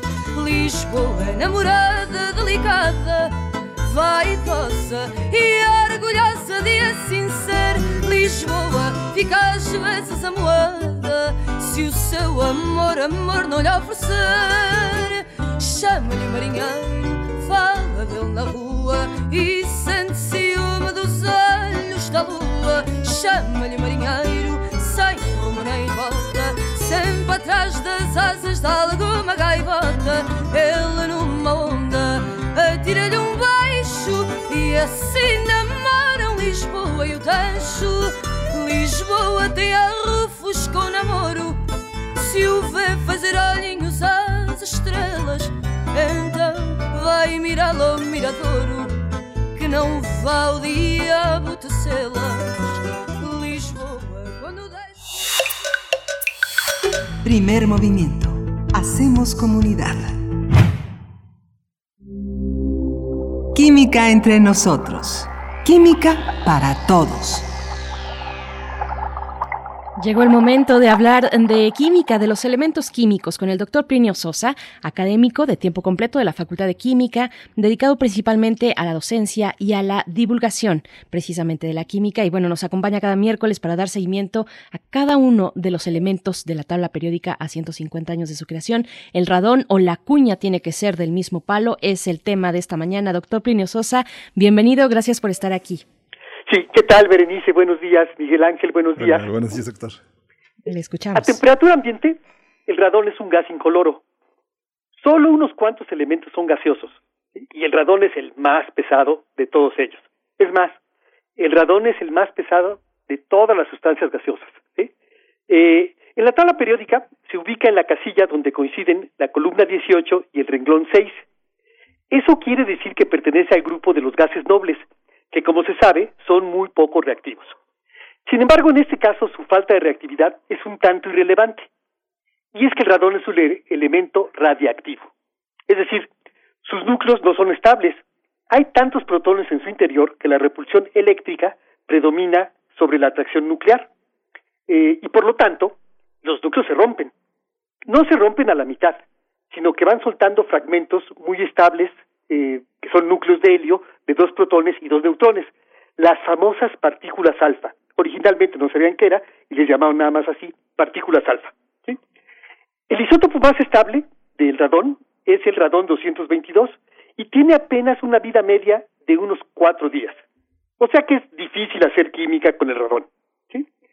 En la naturaleza se produce por la desintegración radiactiva del uranio presente en rocas, minerales y en el subsuelo.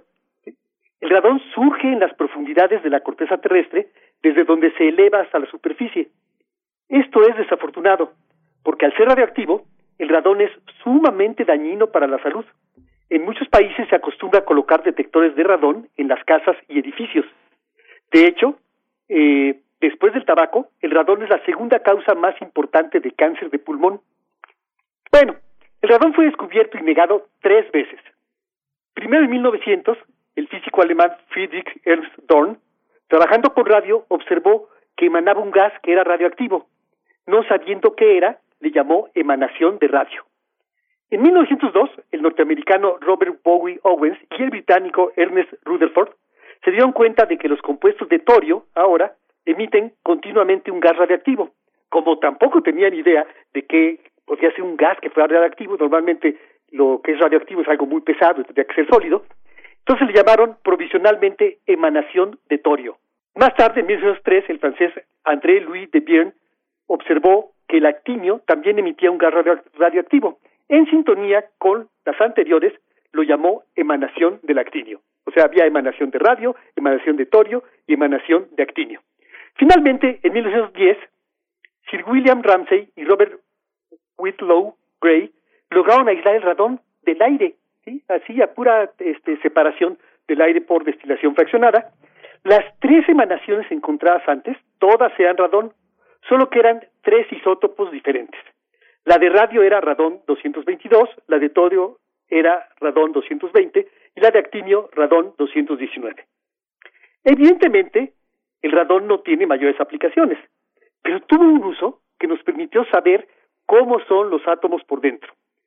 En 1897, el físico inglés Joseph John Thomson había descubierto que adentro de los átomos había electrones.